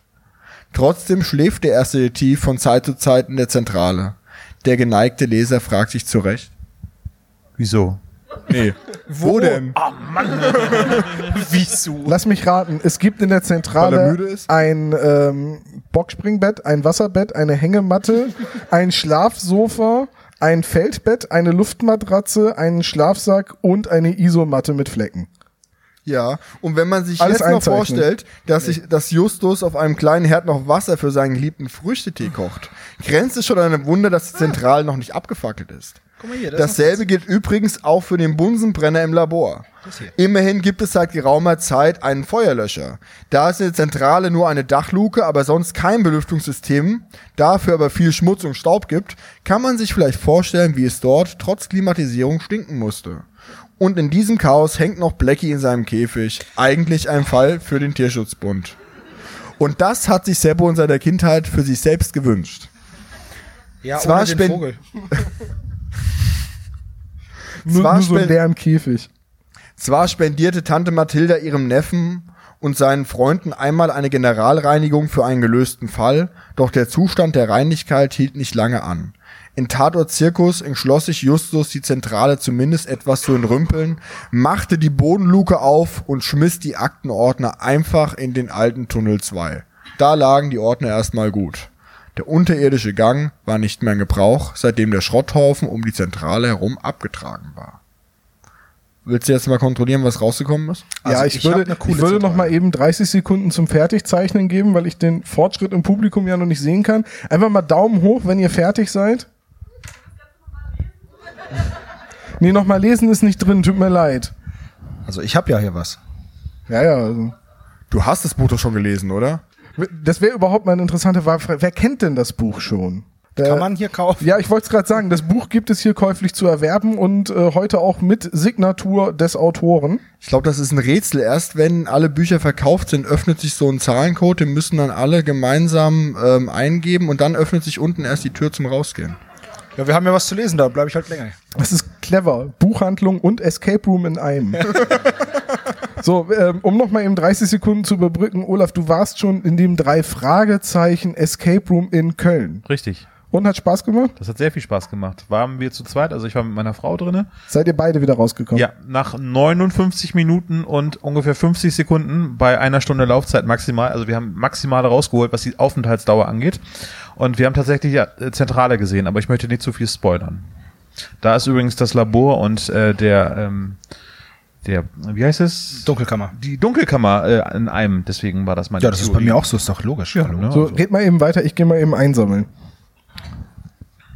Ja Die Bilder veröffentlicht ihr auch, oder? ja, natürlich. natürlich. Ich schreibe auch hin, Seppos Traumzentrale. Vielleicht gibt's sie immer mal als Barbie-Traumhaus. oder so. Es gibt gerade äh, es gibt gerade ein Lego-Projekt, äh, wo die Zentrale äh, samt des Schrottplatzes äh, als Lego Ideas Set ähm, unterstützt werden kann. Das ist immer so, dass äh, man als äh, Hobbybauer bei Lego ähm, Projekte einreichen kann und wenn es 10.000 Fans gibt, dann wird es von äh, Lego geprüft, ob es dann auch real umgesetzt wird und aktuell gibt es halt gerade die Zentrale inklusive des Schrottplatzes als Riesenbauprojekt. Sehr, sehr interessant. Ähm, kann man sehr viel Informationen auch äh, für sich selber mitnehmen, wie, wie der Schrottplatz denn so aussieht. Spielt man in dieser Zentrale, wenn der von wenn die von Schrott ummantelt ist? Es ist auf jeden Fall das Lego-Set mit den meisten Kleinteilen. Ich meine, ein Mikroskop, eine Hängematte, Telefon.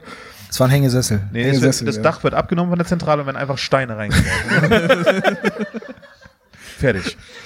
Das So. geht sehr schnell. Dann können wir zu der Auflösung kommen. Ich würde mal sagen, Olaf, komm, zeig doch mal eben deine Zentrale und Ja, ich- erklär ich- mal, was wo ist. Ja, ich habe mal eben Draufsicht und Seitenansicht gemacht. Ne? Also ich halte es mal ein bisschen höher, könnt ihr es zeig mir sehen. das mal ganz kurz, nur so eben. Ja.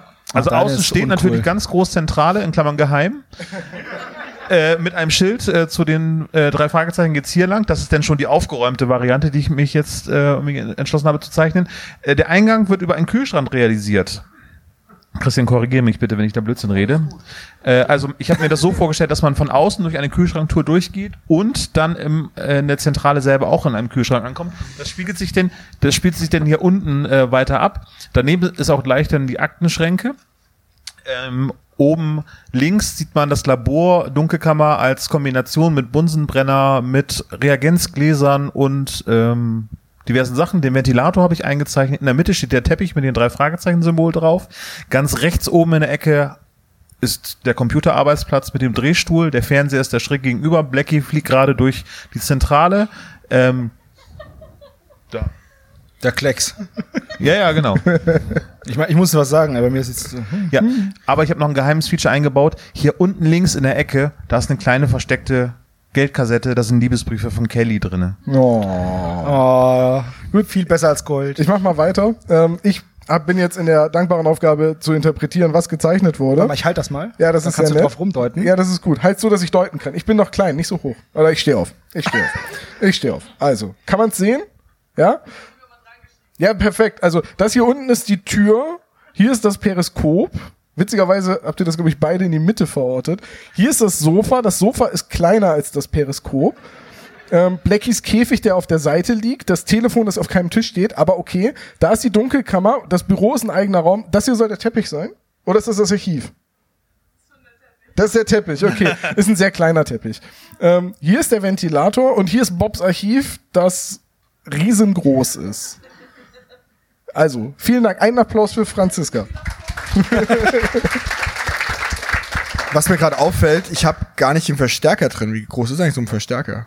Der ist im Telefon, Alter. Ah, okay. Ich komme deswegen so durcheinander, weil ist so eine Bose beim, Big Box. Nee, beim Vollplayback Theater hast du schon mal gesehen, was die da für einen Verstärker am Start haben. Ja, aber die wollen das ja nur hören und nicht davon irgendwie. Okay. Wollen ja nicht die Nachbarschaft beschallen. So, wollen, wollen wir da, Ja, machen wir meine zum Schluss, weil die ist ja, richtig. Deine ist richtig voll, ja, ich weiß. voll. Okay, dann mag, magst du noch einmal die Zeichnung halten? Okay, also, wir haben noch eine Zentrale, gezeichnet von Anja. Vielen Dank dafür. Ähm, ja. Ähm, Perfekt. So habe ich sie mir vorgestellt. ich, das ist jetzt wirklich nicht böse gemeint. Ich versuche es nur so gut wie möglich rüberzubringen. Also ich glaube, das sind die Müllhaufen. Richtig? Oh, das sollen die Teppiche Ah. sein. Entschuldigung bitte. Hier ist das Periskop in der Mitte angedeutet. Also ein Periskop gehört in die Mitte. Ja, Beim. U-Boot, ja, aber das ist ja kein U-Boot, Das hier ne? ist Bobs Archiv, nehme ich an. Ah, das ist der Schreibtisch mit den Computern. Okay, gut, dann ist hier das Labor, glaube ich. Ähm, KS? Kühlschrank, Kühlschrank, Kühlschrank, ja, clever. Äh, und ich glaube, das hier soll, ist das der Fernseher? Das ist der Fernseher und hier ist Blackies Käfig, ne? Es könnte auch die Dusche sein, ja, was ist es? Das da. Gut, okay, dann ist das die Dusche. Okay, vielen Dank. Einmal einen Applaus für Anja. Wuhu. So, jetzt drehen wir den Spieß mal um. Ja, ja, jetzt halte ich das für dich. Willst du aufstehen? Soll ich? Ja, weiß nicht, ich komme hier hin. ähm, Stehst du schon? also das ist jetzt meine, hier oben geht's rein. Ähm, das ist das Periskop hier in der Mitte so angedeutet. Dann habe ich mir das immer so vorgestellt, dass dieser Schreibtisch so in den Raum reinsteht, weil die ja immer um den Schreibtisch rumstehen so zusammen. Das geht nicht, wenn er an der Wand steht. Also, wenn du das eben mal so hältst, dass So, man Entschuldige, Entschuldige. Danke. Das war natürlich keine Absicht. So, nee, auf kein, also hier ist der Schreibtisch, hier ist Blackie, das ist der Ventilator, weil Justus hier sitzt und schwitzt, hier ist der PC und das Telefon, Bobs Archiv, der Fernseher, noch mehr Bobs Archiv, das Labor, hier ist die Dusche und das Waschbecken, aber ohne Klo. Hier ist diese Kochplatte, auf der Justus kocht. Hier ist der Hängesessel von Peter. Hier ist noch mehr Bobs Archiv. Eine Couch, der drei Fragezeichen Teppich. Hier ist der Kühlschrank. Äh, das ist der Feuerlöscher. Da unten ist der, ach, den hatte ich schon. Das ist die Uhr. Dann, das hier ist die Landkarte, die dann umgedreht wird als, äh, als Leinwand. Davor steht die Kiste mit dem Scheiß drin. Ähm, und hier ist noch mehr Bobs Archiv. Äh, Habe ich eigentlich alles, ne? Soll das Sternchen hier, soll das die silberne Spinne sein? Äh, Das ist die silberne Spinne und das sind die Schlüssel. So habe ich mir die silberne Spinne immer Ne? vorgestellt. Und hier vorne ist auch die Gipsbüste. Guck mal. Finde ich auch viel besser als die von Eiger Rasch. Sag mal, sitzt Blackie die ganze Zeit im Zug? Blackie sitzt nicht im, der ist Der nicht immer Ventilator an. zeigt doch die ganze Zeit da Hast du das nicht gesehen in Vogel. diesem Animationsfilm Pets mit dem Vogel, der vor dem Ventilator fliegt? Richtig. Die wollen ja, dass er so ein bisschen dieses, dieses äh, Andenkondor-Gefühl bekommt. So, ich finde, Sebastian und Olaf haben sich auch einen Applaus verdient.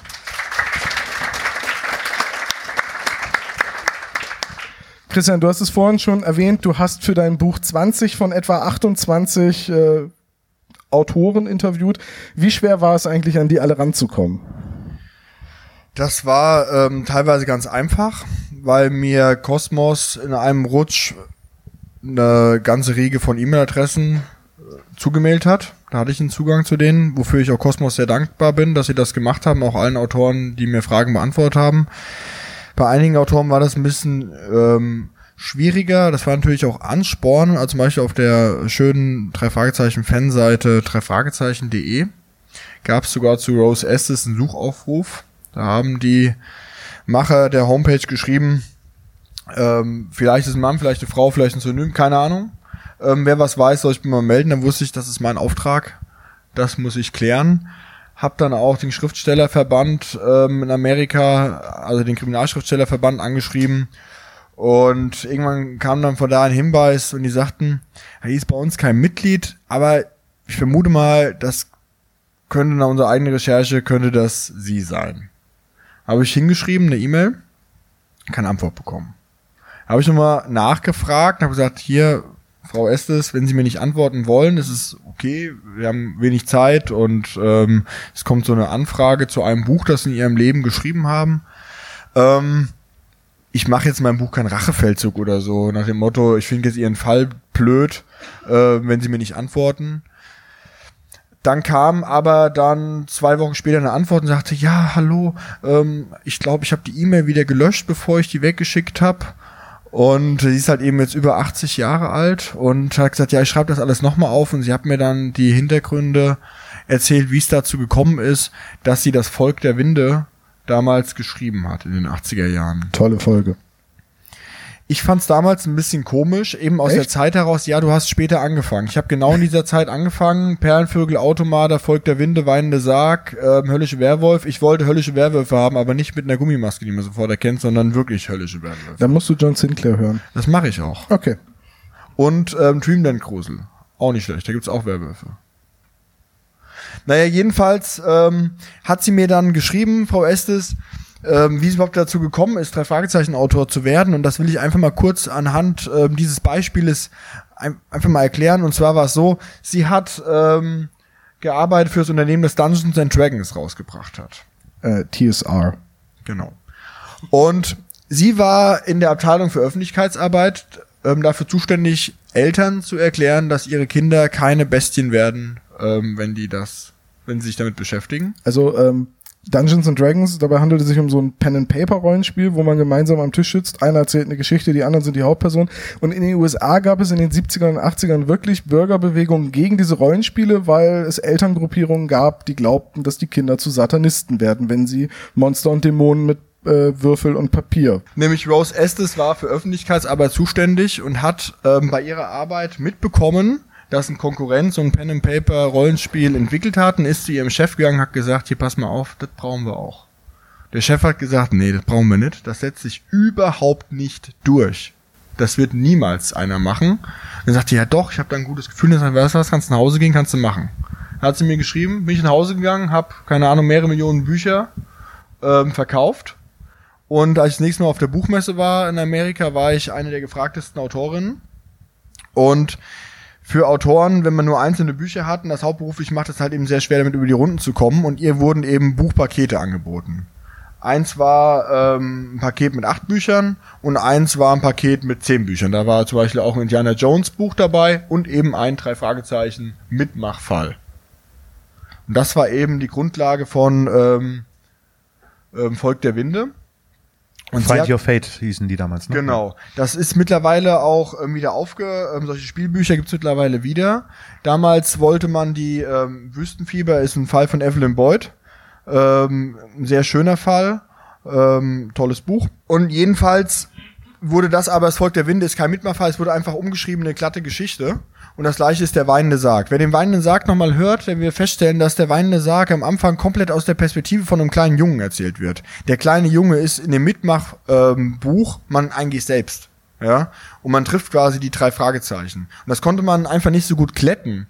Ähm, bei der Übersetzung. Und ebenfalls, äh, diese Rose Estes hat einen Mitmachfall dann geschrieben und sie hatte keine Ahnung von drei Fragezeichen, hat sich eingearbeitet und ich hatte sie gefragt, Frau Estes, wie sind Sie eigentlich auf die Idee gekommen, diesen, diese Schrottummantelung um den Wohnwagen einfach mal wegräumen zu lassen?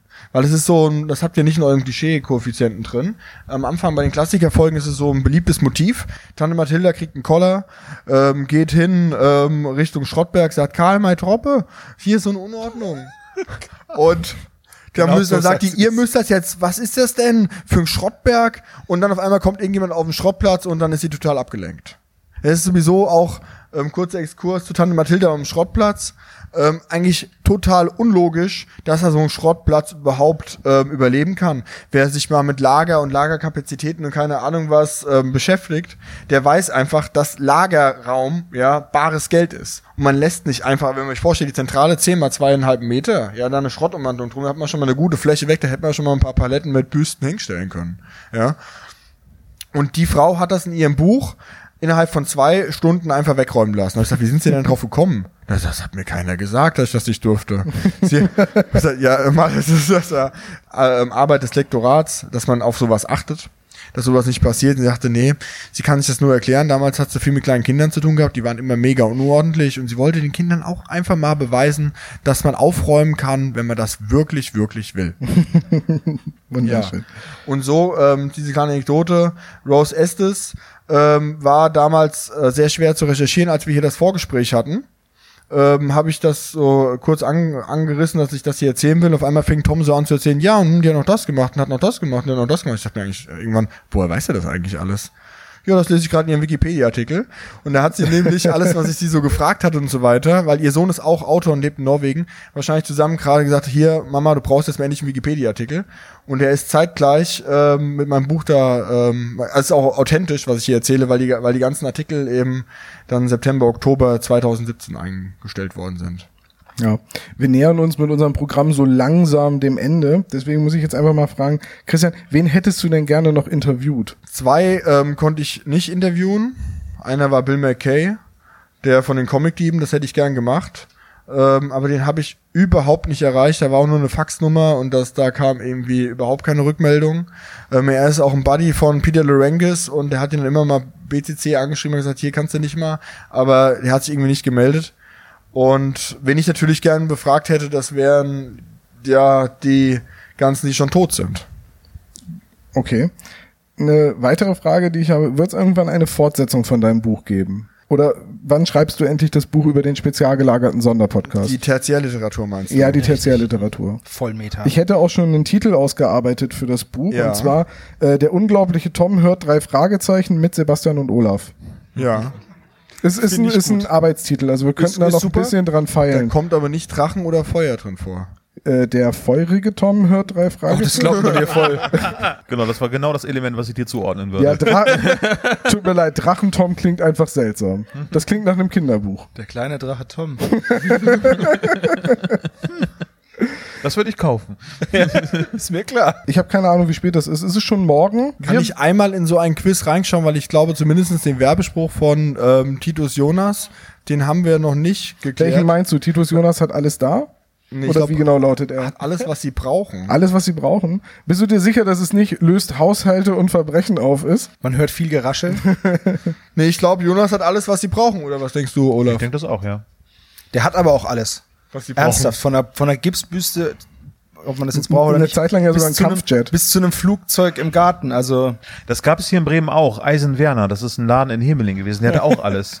Hatte der auch Flugzeug? Kampfjets? Das ist eine Reinkarnation von Onkel Titus gewesen. Bin ich mir ziemlich sicher. Also wir machen das jetzt so. Ähm, bitte das Quiz ausfüllen. Oder zu Ende ausfüllen. Das die eine Frage noch richtig beantworten. Die eine Frage noch bitte richtig beantworten. Es tut mir immer so weh. Ich hatte vor zwei Wochen ähm, hatte ich ein kleines Kind im Publikum sitzen. Das ist ähm, und äh, dann habe ich eine, äh, weil ich mir immer eine Glücksfee nach vorne hole. Und dann sagte der äh, Mensch, äh, Roland Früh, herzliche Grüße, der Nancy Jarisch wollte mir auch noch grüßen aus Weiterstadt. Hätten wir fast vergessen. Wen wollen wir grüßen? Nancy Jarisch. Ja, ganz liebe Grüße an Nancy Jarisch. Die Genau. war super. Und jedenfalls war dann die Glücksfee da und ähm, da war auf dem und die äh, kannte überhaupt keine drei Fragezeichen und die hatte ähm, äh, die Lesung zu hören ähm, gewonnen auf der äh, Strandpromenade beim bei irgendeiner Quiz. Das war ich dann, dass sie zu mir kommen durfte und sie saß da hinten so und dann saß der Mensch vom Tourismusprogramm. Hier, geh doch mal nach vorne. Die sitzt die ganze Zeit schon so brav. Jetzt darfst du wenigstens bei der Glücksfee sein. Und das letzte Los habe ich dann gezogen. Ich kontrolliere dann immer spontan selbst, ja. Und da war so viel drauf rumgekrickelt und ich dachte mir, oh nein. Und die fing so an zu zittern und sagte, ich bin das. Da habe ich den Zettel schnell zerknüllt und habe gedacht, alles richtig. Aber ich glaube, ähm, das kommt diesmal nicht vor. Also ich bin ja eher für das Modell Lernen durch Schmerz, aber okay. Ich, ich bin mir sicher, dass wir hier eingefleischte drei Fragezeichen Experten haben.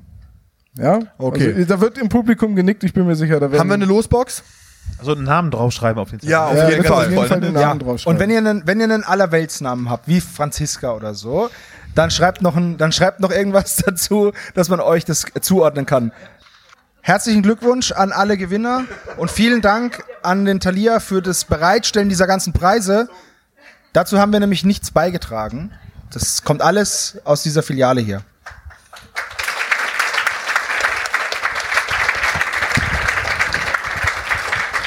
Wir sind jetzt noch ein bisschen hier. Ich unterschreibe euch gerne das Buch, wenn ihr das kaufen möchtet. Oder Ja, jetzt setz dich erstmal hin, dass Christian, wir eine darf, darf ich ganz haben. Das wäre offiziell abmoderieren? Darf ich? wär nice. Setz dich mal Darf eben ich? hier. Ich wollte noch sagen, dass ich mein Buch unterschreibe und du alles andere. Ja, das ist super. Das ist okay, aber mach das in diesen. Setz dich. Dann ist das nämlich. Wenn du, da, wenn du das in diesen länglichen Gegenstand auf deinem Sitz machst, das wäre super. Dann wird das, Das Mikrofon. Ja, ich wusste nicht, dass du das kennst. das so richtig? Ja, Ja. sehr gut. Wir drücken nochmal auf Wahlwiederholung, bitte. Okay, ähm, ja, wir sind am Ende von unserem ähm, sehr spontanen Programm angekommen. Ich, wir hoffen alle, dass Sie sich super unterhalten gefühlt haben, dass es Ihnen Spaß gemacht hat. Wir bedanken uns ganz herzlich bei der Tadia-Filiale und Frau Kischkat für das Bereitstellen der Räumlichkeiten und uns die Möglichkeit zu bieten, dass wir hier auftreten dürfen. Wir bedanken uns bei unserem Tonmann Kevin. Einmal einen Applaus für Kevin.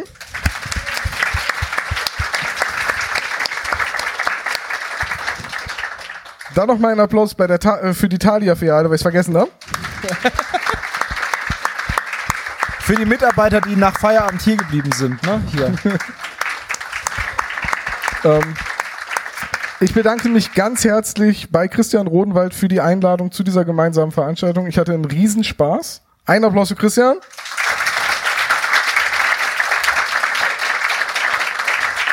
Und bitte auch noch mal einen donnernden Applaus für meine beiden Lieblings-Mitpodcaster Sebastian und Olaf. Dankeschön. Und Tom dürfen wir natürlich nicht vergessen. Ja, du, war, ne? du warst auch nicht schlecht. War okay. war Applaus auch für Tom nochmal bitte. Ähm, Christian hat es gerade schon gesagt, er ist jetzt noch da, um sein Buch zu signieren, das Sie hier gerne kaufen dürfen. Wir sind auch da. Christian unterschreibt sein Buch. Ich unterschreibe alles andere, versprochen. Ähm, wir vom spezial gelagerten Sonderpodcast als Rockstars der deutschen Podcast-Szene signieren am liebsten Körperteile. Und ähm, Tom nur von Männern, das ist so sein Ding, aber Du musst weiterreden, deine Mutter hält die Luft an. Ja, ähm, und äh, ganz stilecht würde jetzt einer von uns dreien gerne wie ein Rockstar einmal ins Publikum springen und auf den Händen getragen werden. Sie dürfen jetzt eben entscheiden, wer von uns dreien. das Ding ist, ich will jetzt echt hier niemanden verletzen und also wir haben wir haben schon ich habe vorhin habe ich festgestellt, dass wir eigentlich wir zu dritt, wir sind eigentlich Justus, Justus und ein fetter Bob. Also das ist halt einfach Aber keiner hat Angst, ne? Irgendwie das ja, keiner hat Angst, aber es ist auch keiner also du bist halt also mittelsportlich und wir halt so eher nicht. Gar nicht so. Aber ich dachte guck ja auch, ich bin der Brillenträger und deswegen war ich ja mal für Recherche und Archiv zuständig. Und heute kommst du her und hast auf einmal eine Brille auf. Ja. Steht dir aber sehr gut. Dankeschön. So, genug der Bevor jetzt Lobhudelei. ähm, Vielen Dank. Kommen Sie gut nach Hause und wir freuen uns, wenn Sie jetzt noch auf dem Gesprätzchen bleiben. Tschüss. Dankeschön. Dankeschön.